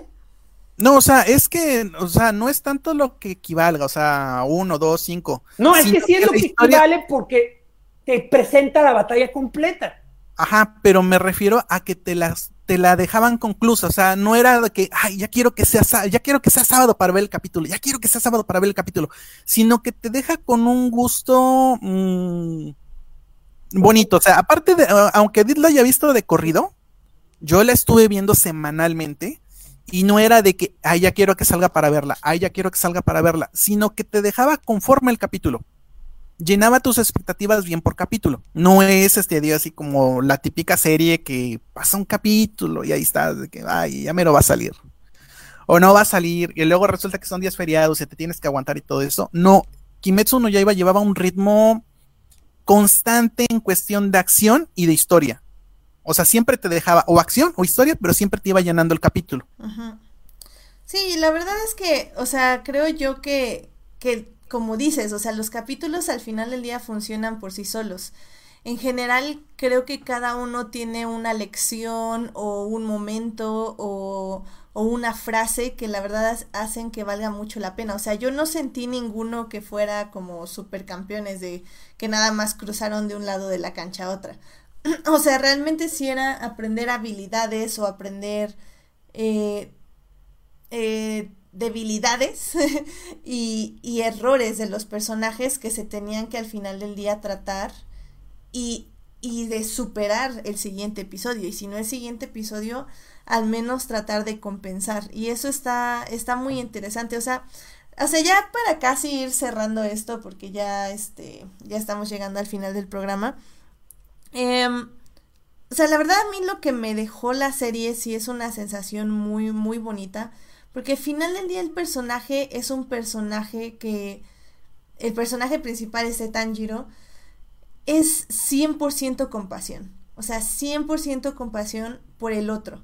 Y, y hay muchos personajes, eh, sus amigos, que justamente, bueno, cuando se encuentra este al jabalí, em, que nada más quiere pelear con él y quiere golpearlo y que, que dice, es que ¿por qué no lo hago enojar? ¿Por qué no me golpea? ¿Por qué esto? ¿Por qué esto? Y cuando él le muestra compasión, le muestra como, ah, es que seguro estás muy cansado y por eso no quieres hacer esto. Y él es como, no, no, no, o sea, o sea, de hecho hasta me, me encanta este tipo de animación donde eh, un friseo de la imagen con, con otros colores y así te expresan mucho las emociones de los personajes. Em, que, que te dice así como, ah, no manches, está preocupando por mí y eso es una sensación a la que no estaba acostumbrado. Y eso te lo dicen nada más con un friseo de imagen y unas burbujitas de colores. Bueno, en este caso son como, como reflejitos así de colores. Yo solo tengo una duda. ¿Cómo adaptan el cambio de estilo? O sea, sí se, sí se cambian los dibujos a esa, a esa versión súper plana que casi, casi nomás parecen un, un globito con ojos, eh, con rayitas. Sí, en algunos sí. De Sí. hecho, este Porque no- en el manga usan mucho. eh, mira, no tiene pierde, no tiene pierde que vieras este la versión animada, la verdad, porque el, el estudio hizo un trabajo muy padre. Eh, de hecho, también es parte del, del éxito que tuvo. O sea, la buena adaptación del manga, la buena animación que tuvo y la buena música, la ambientación que le ponen Sí, está está muy padre. O sea, le meten inclusive. mm, llegan a abusar un. abusar del CGI, pero lo usan bien. Todos los efectos de los que son de las espadas, principalmente lo del agua, se ve muy padre. O sea, visualmente es muy. impacta bastante. Eh, Sí. Una cosa que no han comentado y quiero, y quiero nada más así mencionarla muy esto, creo que a mí la parte que más me gusta de esta historia, que es de nuevo algo bien clásico, que todos los demonios y todos los cazademonios tienen su trágico pasado. Me Ah, encantan sí, sus flashbacks. bueno. Sí. Sí, no, de hecho, de hecho creo que al inicio eh, te llama la atención porque Tanjiro es el que muestra compasión. Y los primeros, si no mal recuerdo, no tienen tantos flashbacks en el aspecto de que, o sea, ellos sí como que se sorprenden de que los esté tratando como humanos, se podría decir, pero no hay mucho flashback. Es más adelante, ya por el al, avanzado capítulo 10, por ejemplo, eh, que ya empezamos a ver el pasado y cómo todas estas personas pues básicamente nada buscaban conexión, alguien que los entendiera, alguien que los acompañaba, un lazo donde pudieran formar hermandad, amistad o amor y que finalmente no lo obtuvieron, obtuvieron violencia, obtuvieron odio, obtuvieron eh, desprecio y que al final del día es, o sea, que sean demonios y que maten gente es algo que hacen por instinto tal vez, porque se los ordenan, porque tienen miedo de este creador de demonios, pero ellos mismos lo único que estaban buscando era que alguien los acompañara, no es sentirse solos, una conexión. Y en el momento que Tanjiro, porque sí, sí lo dice Tanjiro, dice como, es que sí los mato, porque sí los tengo que matar, porque están lastimando gente. Pero eso no quiere decir que en el momento que ya están muriendo, o en este caso desapareciendo, yo no les, yo tenga que pisar su ropa o pisarlos a ellos, no. O sea, este es el momento donde les tengo que recordar que eran humanos y que tenían esta conexión y que podían haberla conseguido de haber tomado otras decisiones. Y todos los demonios, sin excepción alguna, eh, encuentran en la compasión de Tanjiro esa, esa absolución a todos sus pecados, básicamente. Y, son momentos bien hermosos que neta que fue algo que amé de esta serie. O sea, las batallas están increíbles, la animación está increíble. Pero al final del día, estos pequeños momentos donde Tanjiro dejaba atrás ya como la batalla y ya respiraba y se acercaba a ellos y los tomaba de la mano o los tocaba en la, en la cara y ellos empezaban a recordar justo su pasado y a recordar lo que necesitaban o lo que estaban buscando antes de convertirse en demonios. Es muy, muy hermoso. La verdad lo hicieron súper bien y es súper bonito. Es un gran mensaje. no sé a ti, Julián, ¿qué te gustó más de este, de este anime? Pues sí, lo mismo en general es eso, es ver la historia de un de una persona sensible que tiene que luchar por circunstancias este, ajenas a él y sin embargo no pierde el respeto con las demás personas, aunque sean sus enemigos. Siempre muestra ese, este, la compasión con sus aliados, con los que acaba de derrotar. no sé, me atrevería a decir que es la historia de un héroe, aunque sabemos que los héroes van a acabar trágicamente. Y estoy casi seguro de que, o sea, él, la historia va para eso. O sea, yo no me imagino a Tanjiro muriendo de, de viejo. O sea, no, no sé. De hecho, sí. Ah, ah spoiler. No, no, no, no, no, esto no es ningún spoiler. Es que precisamente es algo que va en contra, eh, va a... Eh, mira, es una regla no escrita de este tipo de animes. Cuando todo el mundo te la pasa diciendo que no vas a llegar a viejo, vas a llegar a viejo. Es como cuando, es como cuando ves una película que te dicen que hay un policía que está a punto de retirarse, sabes que va a morir. Mm, Entonces, o sea, es, así como pasa. Cuando, cuando te la pasan diciéndote que alguien está listo para su final feliz y esta es la última batalla, ese güey se va a morir.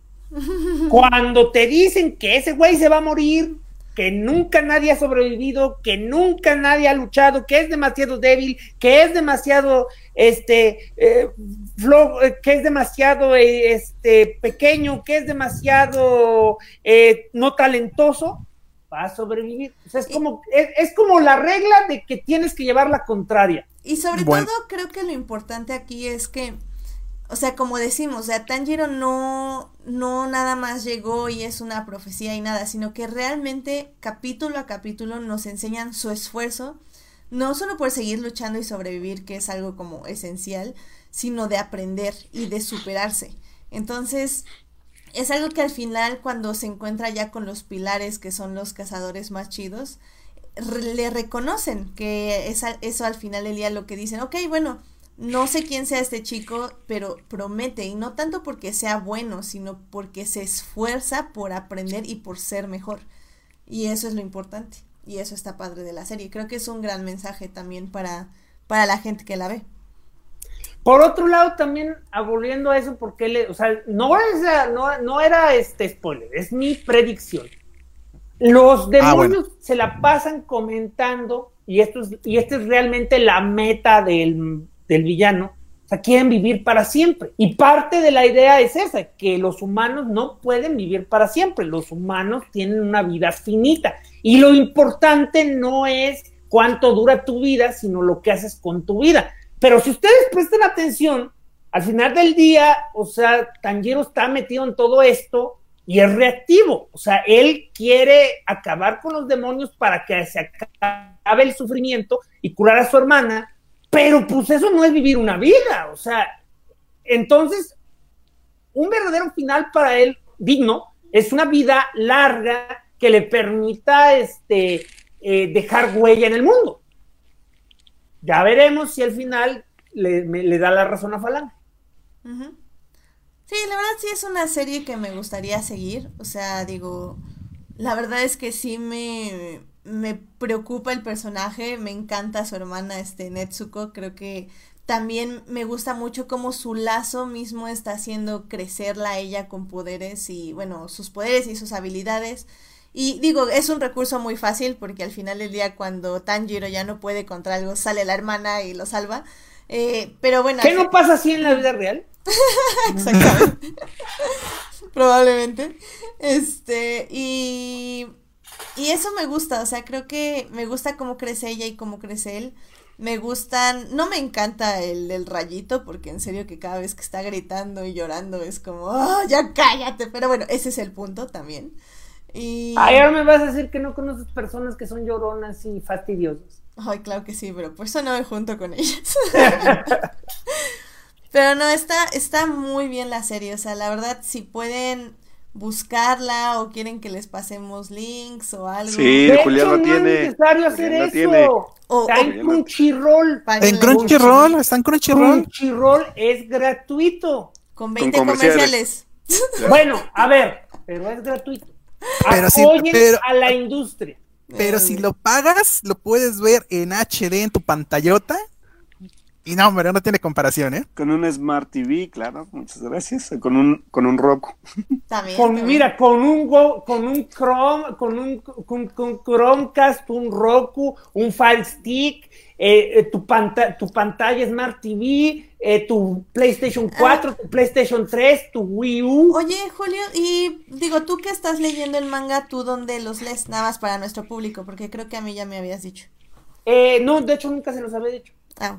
Este, eh, también lo pueden leer legalmente, verán, este, Suecia sacó una, una este, plataforma simultánea porque se dieron cuenta que tienen mucho, o sea, lo, lo, las empresas japonesas se dieron cuenta que un chingo de gente de este lado del charco lee y traduce sus, sus cómics a diferentes idiomas. Entonces dijeron, oye, hay demasiada piratería, ¿por qué no hacemos nosotros eso?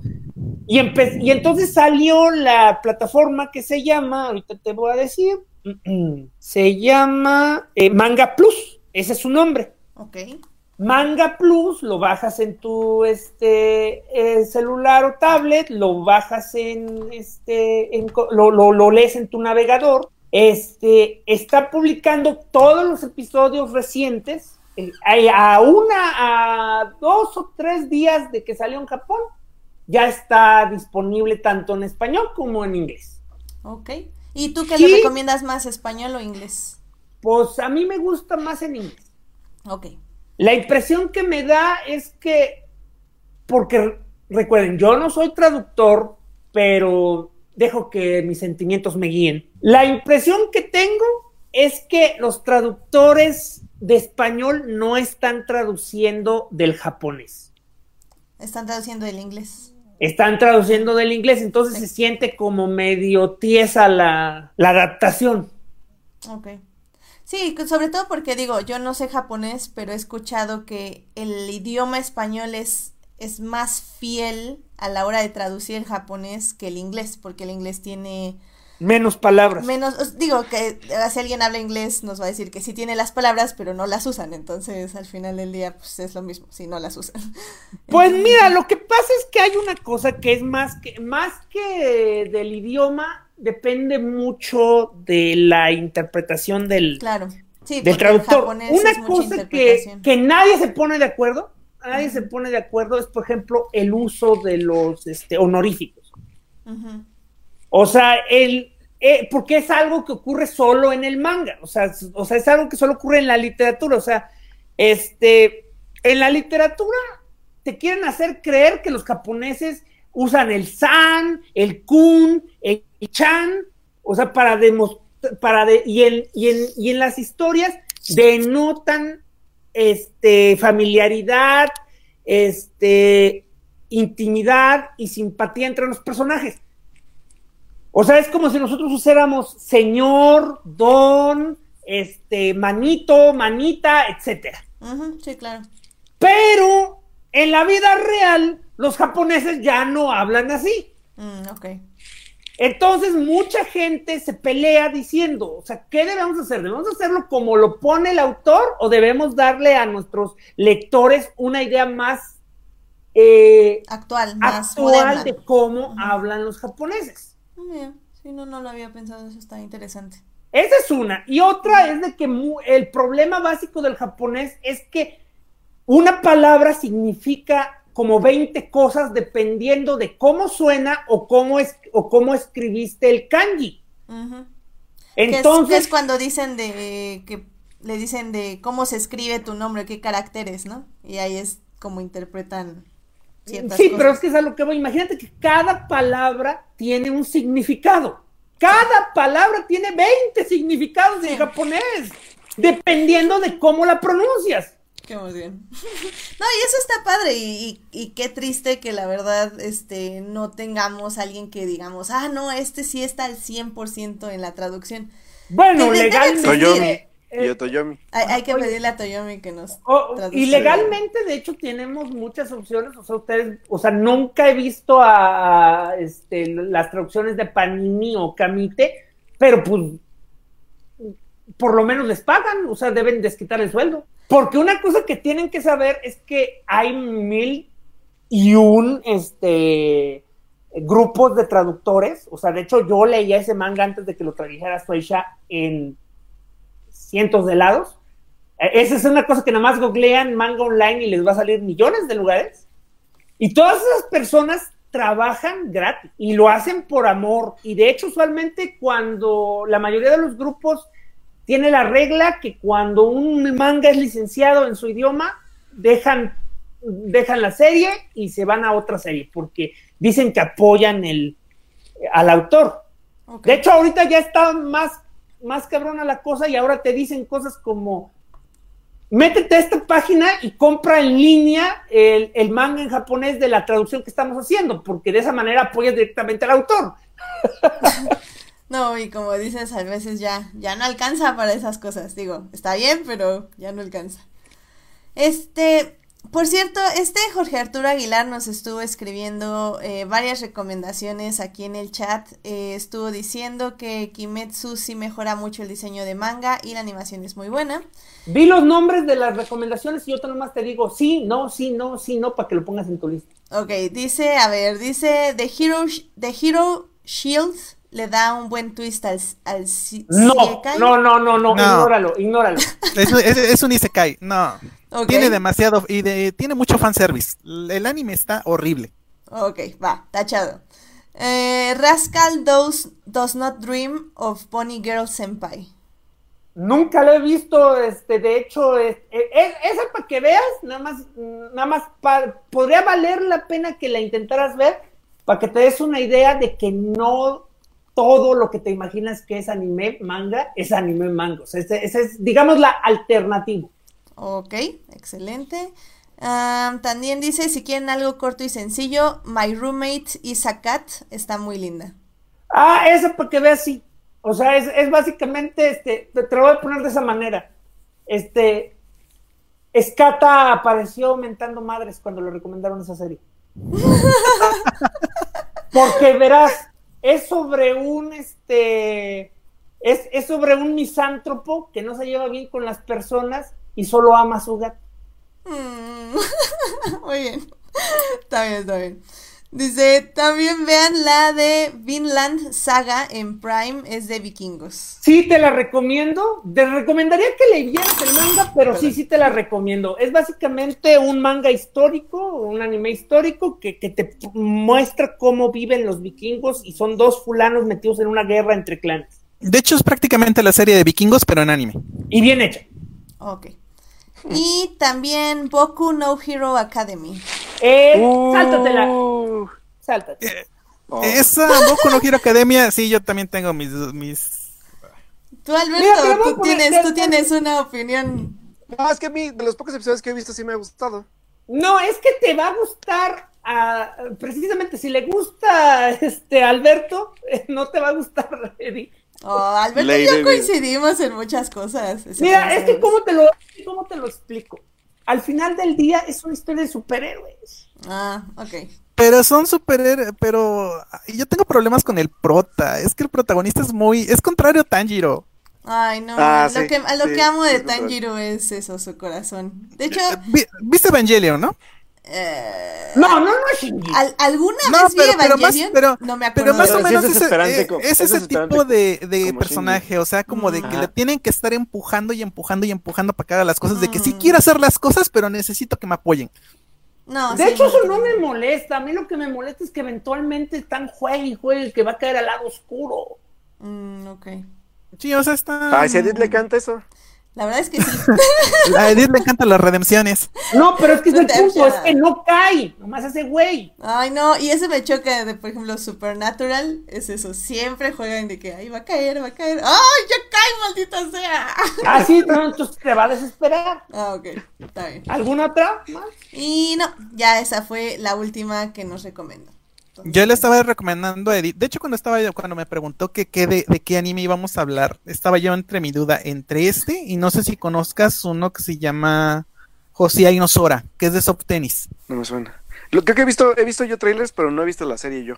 A ver, ma- mm, soy malísimo para los nombres. Más datos, creo que me suena, pero. Es de soft tennis, es la historia de un de un club de soft tennis que ya casi se va a disolver. Llega un chavito este que antes vivía ahí, pero sus padres se separan y le estaba yo comentando a Edith que la historia está pues digamos un poquito pesada para lo para lo habitual. O sea, toma lo que es violencia intrafamiliar, lo que Ah, es eso- bullying. eh, fíjate, no la he visto, pero no, nunca la he visto. Apúntamela, por favor, la voy a buscar, a ver si hay manga.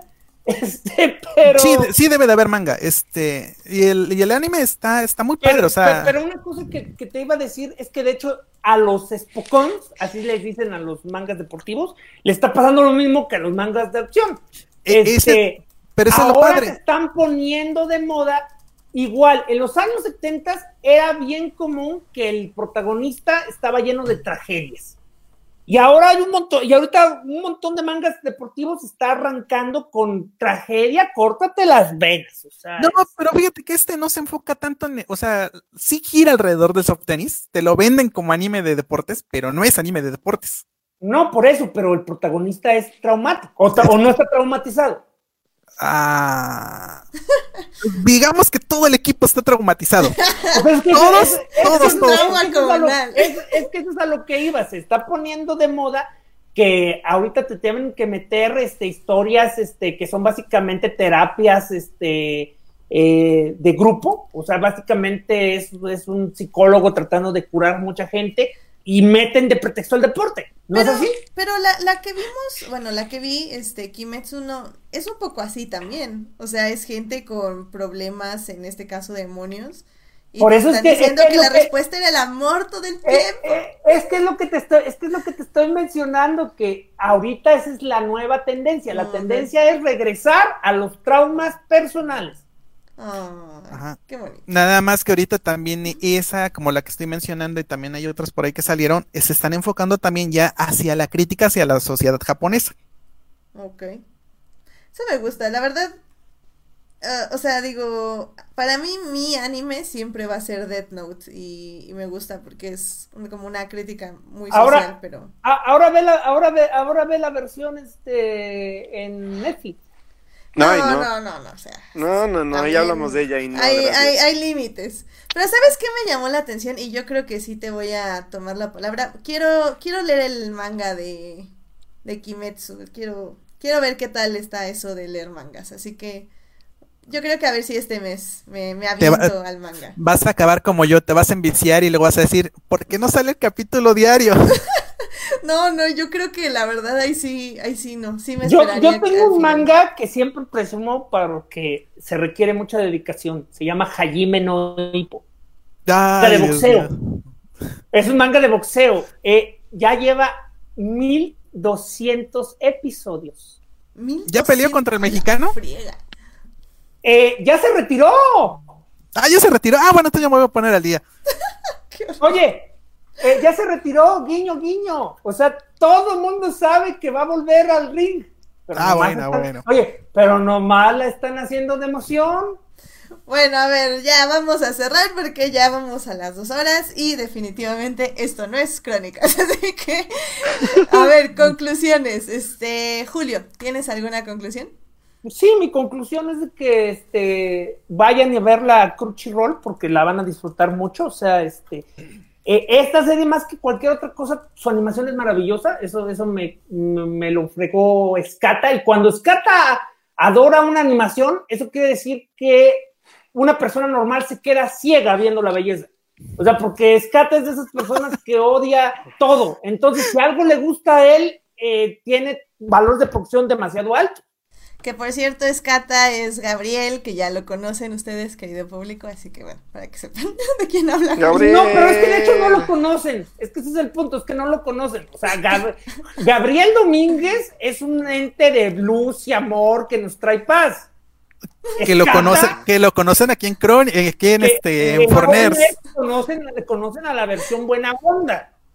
No, no, no, no. Scott es un monstruo de odio y, y, y- y- y- y amargura. Entonces, para que Escata, no Gabriel, ame algo, es que está sentido.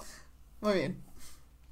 En general, todo lo que me escucharon, o sea, yo amé esta historia de principio a fin, la sigo con, esperando cada episodio porque sus mensajes y su tono es la clase de historia que me gusta de una aventura que se enfoca más en las personas que en darse de madrazos. Muy bien. Eh, Julián, ¿alguna conclusión? Pues lo mismo, que la vean, que la disfruten, porque es una muy bonita historia con una muy buena animación de parte de un estudio que ha traído no tantos éxitos, pero sí sabe lo que se ha sabido adaptar lo poco que le han dado y que de vez en cuando chequen en general todo lo que sale de anime, puede ser que algo les llegue a gustar con tanto género, tanto que ver, tanto que sale del diario, algo les puede gustar. De perdida, agarren Crunchyroll y dejen que las recomendaciones diarias les diga algo. Muy bien, muy bien. Alberto. Es más, hasta vean lo que hay en Netflix. Paga mucho dinero Netflix para quedarse con las este, exclusividades. Ah, Eso sí. Este, Alberto, ¿la vas a ver o no la vas a ver? Sí, ya vi dos episodios, de hecho, o sea, fue lo que me dio tiempo de verla. La verdad es que me gustó muchísimo el estilo visual y el estilo narrativo. Y me encantó este rollo porque al final de cuentas, como digo, ya oí muchos spoilers, pero sí, sí creo que eh, eh, en los dos capítulos obviamente noté el, estilo del personaje, que fue lo que te gustó a ti, Edith. Que me, que me encanta esta lucha, sobre todo porque el entrenador le dice, ¿no? Cuando llega, que le dice, no está listo, él, él es demasiado noble para hacer esta tarea. Entonces es como, como que ya de- me da un parteaguas de lo que voy a ver más adelante, ¿no? Y que la verdad es que visualmente está increíble y sí está fuertecita la serie, pero está fuerte en el aspecto de que también es un gore interesante, es un estilo bastante bonito en cuanto a lo que a mí me gusta en anime. Así que pues creo que me va a gustar bastante como la vaya siguiendo. Y pues venga, o sea, la verdad es que igual aquellos que apenas la van a ver, pues vamos a verla juntos, porque yo nada más vi dos capítulos, pero sí, sí me gustó bastante lo, lo- lo que vi al inicio. Que no pase como yo-yos. Que ya voy en el 10, eso no te lo he dicho, ya voy en el 10. Es que, es que Alberto es lento pero seguro. O sea, acaba Sí. con dos años, eh, dos años, pero acaba. Porque ya, ya avancé Pokémon, ya avancé Yoyos y ya este me puse al día con Mandalorian. Ahí voy. Eso, caray. Muy bien. Por Ahí eso voy, yo- ahí voy. y por eso yo no te lo recomiendo a ti, Edith. ¿Por qué? Híjole, Es que Yoyos no sé si le gusta Edith, ¿eh? Yo Es de que- hecho le recomiendo a Edith que vea Yoyos, pero te recomiendo que intentes el manga primero. Híjole. Y yo diría ¿Sabes- que, que sabes viera por- yoyos. Bueno, ¿Sabes por qué? Por la temática. es que es, es, que es que es demasiada, digamos, demasiada testosterona. Demasiada testosterona, pero también es un drama demasiado. Es, es muy exagerado. O sea, el- el- lo bonito de Yoyos es que es muy exagerado. Bueno, pero, Mira, pero es que todavía estás en la primera. Mira, yo recomiendo mucho Yoyo porque especialmente si puede pasar de la primera, le va a encantar todo lo demás porque lo bonito de Jojo es que como muchas cosas japonesas que empezaron en los ochentas, es tan homoerótica. O sea, es Sí. tan gay, pero tan gay. Ok. No, y es, es, es, es- es- literalmente es extravaganza pura visual. O sea, es muy extravagante. Y, y tiene muchos de estos ornamentaciones de los de. ¿Qué siglo es? Este. Ayúdenme. Pues empieza en el siglo XIX, pero casi toda la historia es del XX. Sí, ajá, pero eh, o sea, todo este inicio visual y colorido es como. Pues es lo que el vulgarmente se conoce como la era victoriana. Exacto. Porque de hecho creo que empieza en Inglaterra. Ajá, de hecho. Sí. Va cambiando con el personaje, porque al final, este, pues acaba siendo bastante actual. Eh, sí, pero es que parte de eso es que hay que recordar que, eh, hablando de, de mangas que nunca acaban, esa manga eh, no está seriado en mil millones de episodios porque lo divide en diferentes títulos, pero para efectos prácticos es una serie que ha estado ininterrumpida por 35 años. Damn. No, pues está bueno. Pero si la ves en anime, de hecho está fácil, está, está digerible, pues, porque creo que cada temporada de anime son 10 episodios. Ok. Mm, Sí. No, son como No, 26. Como 20 y algo, ajá. Eh. Muy bien, muy bien. Bueno, pues espero que todo el público haya anotado las recomendaciones y definitivamente esta es una buena serie para... De hecho, yo hasta la recomendaría para empezar anime. Sí, creo que como dice Alberto, sí está un poco gore en algunas partes, entonces si no les gusta Eh, eso... Albe- Alberto no tiene. Ay, Alberto. No tienen ni idea de lo No, que es bueno, pero, pero es que, es que No tengan en cuenta, ahogas. tengan en cuenta que, por ejemplo, yo que no estoy acostumbrada al gore Así del anime, es. o sea, a mí me pareció gore, o sea, a mí sí me A ver, pareció a ver, a fuerte, ver, o sea, sí, sí me volteé a ver, a otro lado cuando vi esas no te imágenes. gusta Death Note. Sí, sí me gusta, Pero pero... Death Note no es tan gore. No, no, ¿Cómo Death Note no. es más gore que Jaiba.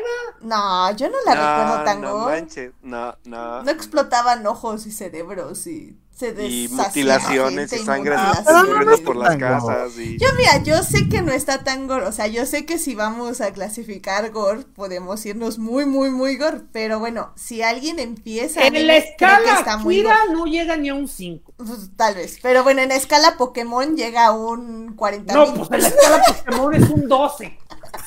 sí, eso es a lo que me refiero, o sea, si nuestro público está acostumbrado a ver Pikachu, pues evidentemente, este, pues va a decir, no manches, que es este río de sangre. que literalmente hay ríos de sangre.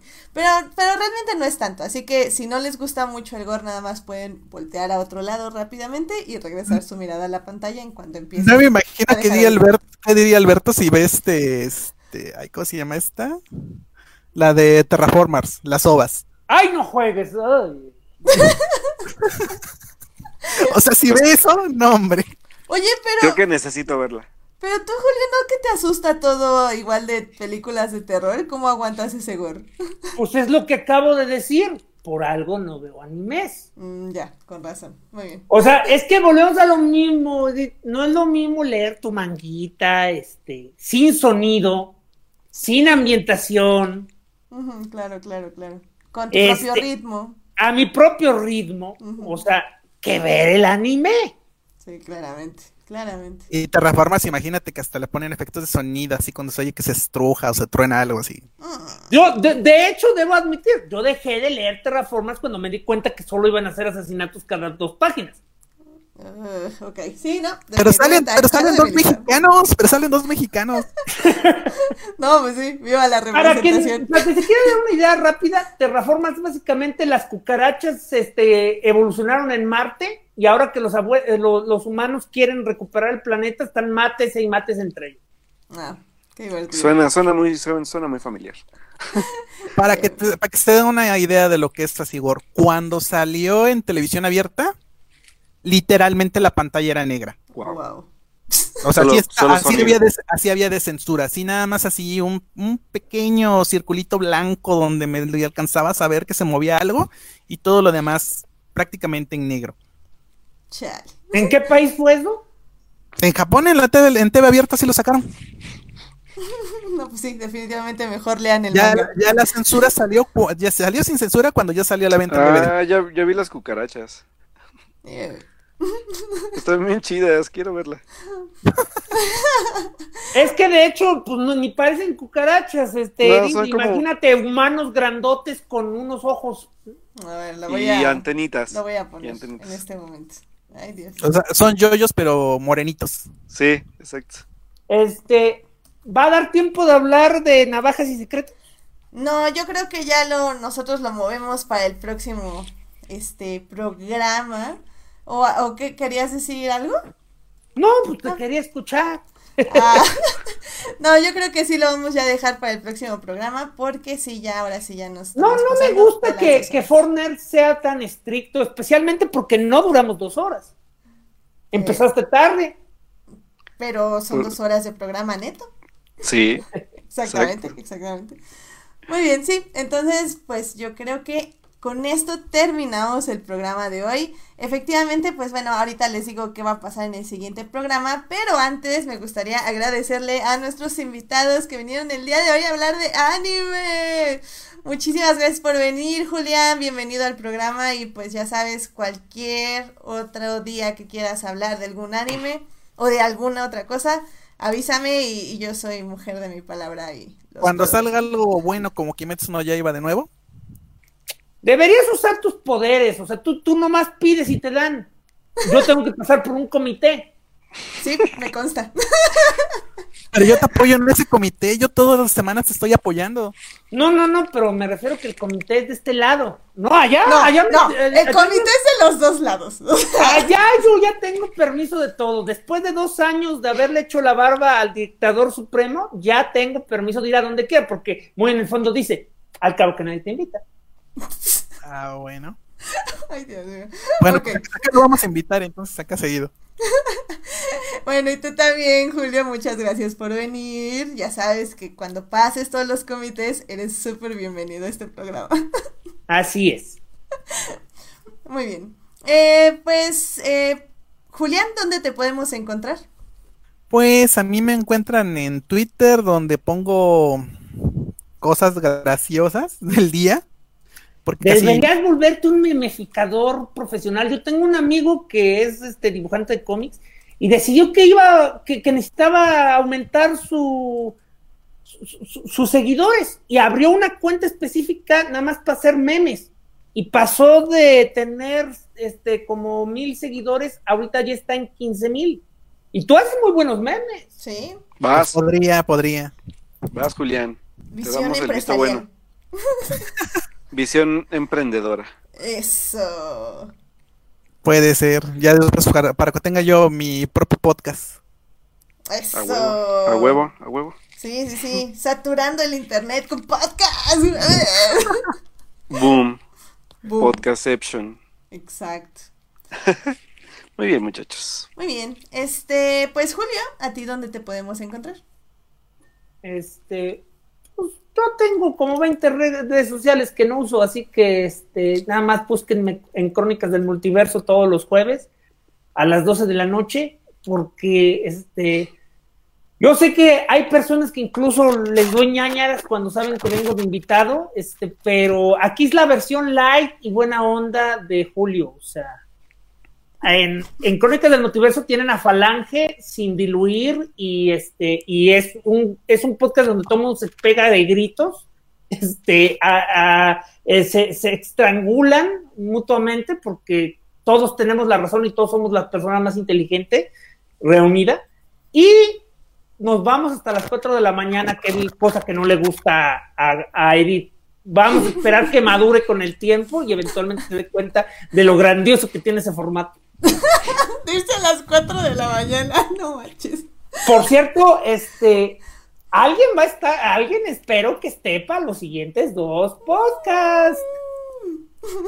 Hasta las 4 de la mañana. Hasta Por las favor. 4 de la mañana. Sí, de hecho sí, sí, ya, ya dije que sí voy a ir a los siguientes dos podcasts. De hecho me pueden escuchar en el anterior de Crónicas, donde hablamos de Mandalorian, donde estaba más dormida que despierta la primera mitad del programa. Pero Ya te escuché completa, nunca estuviste dormida. Claro que sí, a los primeros 10 minutos, al menos. y este. Y sí, me, me, me han invitado para hablar, obviamente, de Star Wars este jueves y el siguiente jueves para hablar de Rise of the Skywalker. Así que ahí estaré con café y café y café. Y café. Muy bien. Muy bien, Alberto, ¿dónde te puede encontrar? No, primero Julián. Ya dijo, ¿Ya dijo? Ah, bueno. ya ya, te quedaste voy. dormido. Sí, me, me- creo que se me fue el internet porque se, se me quedó un silencio tanto y dije, ¿qué pasó? Mm, Ok, sí. yo- Alberto Vaca Molina, ¿verdad? Ah, ok, bueno. Yo me pueden encontrar en Alberto-Molina, como en Twitter, y, eh, no, en Instagram y, y en Twitter como Alberto Molina con doble O. Así que ahí nos estamos leyendo y nos estamos escuchando el próximo lunes, que ya se va a acabar el año, muchachos. Ah, la friega, sí, ya. Ya estamos a nada. Casi nada. Estamos a menos de dos semanas para The Rise of Skywalker. Y Oigan, ¿ustedes Yeah. hacen el especial de Navidad. Y de Año Nuevo? Hacemos de, De Navidad. Navidad. Así que, pues ahí, todavía no sabemos qué día, pero les vamos avisando qué día va a ser. Les avisamos cuándo. Exactamente.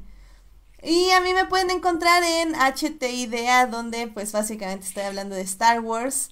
Eh, mañana, si gustan, voy a andar en este en churros y palomitas hablando de Star Wars. Acepto porras y porras y porras, nada más, por favor. Más bien estás pidiendo que te demos una porra de las de esas que, que se guardan en, debajo del brazo y desnucan. También. no sé, ojalá, ojalá todo salga bien. Ahí, ahí voy a andar con Dan y, otras dos, otros dos invitados. Oye, con Dan y el otro Dan. Y el otro Dan y este Alejandro Alemán van a estar por ahí, así que si gustan pasar a escuchar, eh, vamos, voy a estar a las 8 de la noche. Va a ser un programa rápido, obviamente no como estos de dos horas, pero pues bueno, ah, haré, haré lo que pueda para defender la saga que tanto amo. en fin. Am, muchísimas gracias a quienes nos escucharon en el chat en vivo. Estuvo Uriel un ratito, estuvo Jorge Arturo Aguilar, estuvo Héctor Guerra, aquí estuvo supervisando a, a Julio. Estuvo. Y a Julián también no le gusta compartir fans, ¿eh? Bueno, también, también. Y este, y ya nos Ah, y Edgar Pérez, perdón, también Edgar Pérez nos estuvo acompañando en el programa. También muchísimas gracias a quienes nos escuchan durante la semana en Heartis, Spotify y en iTunes. Recuerden que este programa estará disponible ahí a partir del miércoles en la mañanita. Y pues recuerden que el próximo lunes habrá una crisis, pero no esas de Mother De y- tierras infinitas. Exactamente. Va a estar aquí Monse, va a estar aquí Melvin, que se autoinvitaron de nuevo. Y nos van a estar hablando de las crisis porque no estoy entendiendo absolutamente nada de lo que está pasando. Pero Yo ya me sé un spoiler, ayuda. yo también ya vi varias cosas. ¿Cómo se va a llamar ahora eso? Tengo, tengo problemas. No, ni idea. Ahora sí que que Monse nos diga la próxima semana. ¿Cómo se va a llamar ese pedo? También quiero ver si podemos meter eh, por ahí Marriage Story y Knives Out para discutir. Va. Eh, la verdad es que Alberto y yo vimos Marriage Story, eh, una, la historia de un matrimonio en español, en Netflix. Y seguimos este fin de llorando. semana. No estoy llorando, pero sí estoy algo devastada, la verdad. Yo, Sí. yo te recomendaría que quites las noticias, metas Marriage Story y este y, y- y Knives Out, y ya con eso te alcanza para la crisis. Sí, sí, sí, yo creo que sí, porque, Sí, es lo que vamos a hacer. porque las noticias sí a veces nos sobran, pero no, teníamos que decir que no vieran ciertos trailers. Por favor. Y, y pues ya vamos a estar hablando de eso. Este, así que recuerden, vean Historia de un matrimonio con Adam Driver y Scarlett Johansson en Netflix. También pueden ver Knives Out ahorita en el cine. Y pues obviamente las crisis empezaron ayer con Supergirl. Hoy fue Flash. Flash. Ajá. fue Flash. Sí. Y mañana va a ser. Ay, Dios. Pues sí, no sé. Solo, solo sé que hoy fue Flash. Debe estar entre Rayo Negro o, No. o Arrow. No, esa no entra. A ver si alguien nos puede ayudar. Porque... Arrow, entonces, ¿es Arrow o este o Leyenda del Tomorrow? Tampoco son tantas series. No, según yo, Leyendas es hasta el próximo año, igual con Arrow. Entonces, Entonces Arrow solo puede ser, si no es Rayo Negro, debe ser Arrow. Ah, no, Batwoman, ya me acordé. Sí, es Batwoman. Ándale. sí, ah. Batwoman. Sí, sí, sí. Entonces fue ayer con Supergirl, hoy con Flash y mañana Batwoman. Eso. Y que por cierto, spoiler alert, ya hay, ya hay algo que forma parte también de- del universo de las crisis infinitas. Titans. Así es. Ay, perdón. No, y o sea, salir dos segundos no quiere decir que son parte. O sea, sí, pero. no. Bueno, déjanos emocionarnos a los que no sabemos nada de las crisis infinitas hasta ahora. Está Mira, bien, está bien. mira, mira, está bien fácil. Cuando salió el cómic por primera vez, leías como 125 personajes que nunca en tu vida habías leído. El simple hecho que hayan decidido tomar no solo todas las series que ahorita están en televisión, sino un montonal de personajes y referencias a otras series que se hicieron hace muchos años, incluyendo el Batman animado en, un en otro personaje de cómic, y varias cosas que involucran este, cosas como Smallville, es la experiencia más pura de la crisis. Mientras menos entiendas es mejor, de hecho, Ok. porque realmente, eh, porque realmente, Edith, así es como uno se hace fan. Uno lee cosas que no tiene la más remota idea de que está viendo y eventualmente dice, pero me gustaría saber más. Muy bien, muy bien. Ok, ok, me, me gusta esa aproximación. Así que así es como vamos a ver las crisis y hablaremos de ellas la próxima semana. Así Em, será. Dice Héctor que Batman del 66 y del 89 ya son parte de ahí también. Sí, efectivamente. Así es. Están saliendo muchos cameos y la verdad es que el del día de hoy es creo que el que voy a estar más emocionada. Así que a ver qué tal, a ver qué tal. Uh, Pero bueno, pues muchísimas gracias por acompañarnos. Este, los vemos la próxima semana, 9.30 de la noche, en este canal de YouTube. Eh, muchísimas gracias por estar con nosotros, Julio y Julián. Este, cuídense Julio, mucho. gracias. Y Julián, bienvenido a esto de los podcasts, hermanito. Muchas gracias a ustedes. Cuídense mucho y nos vemos la próxima semana. Adiós. Diviértanse.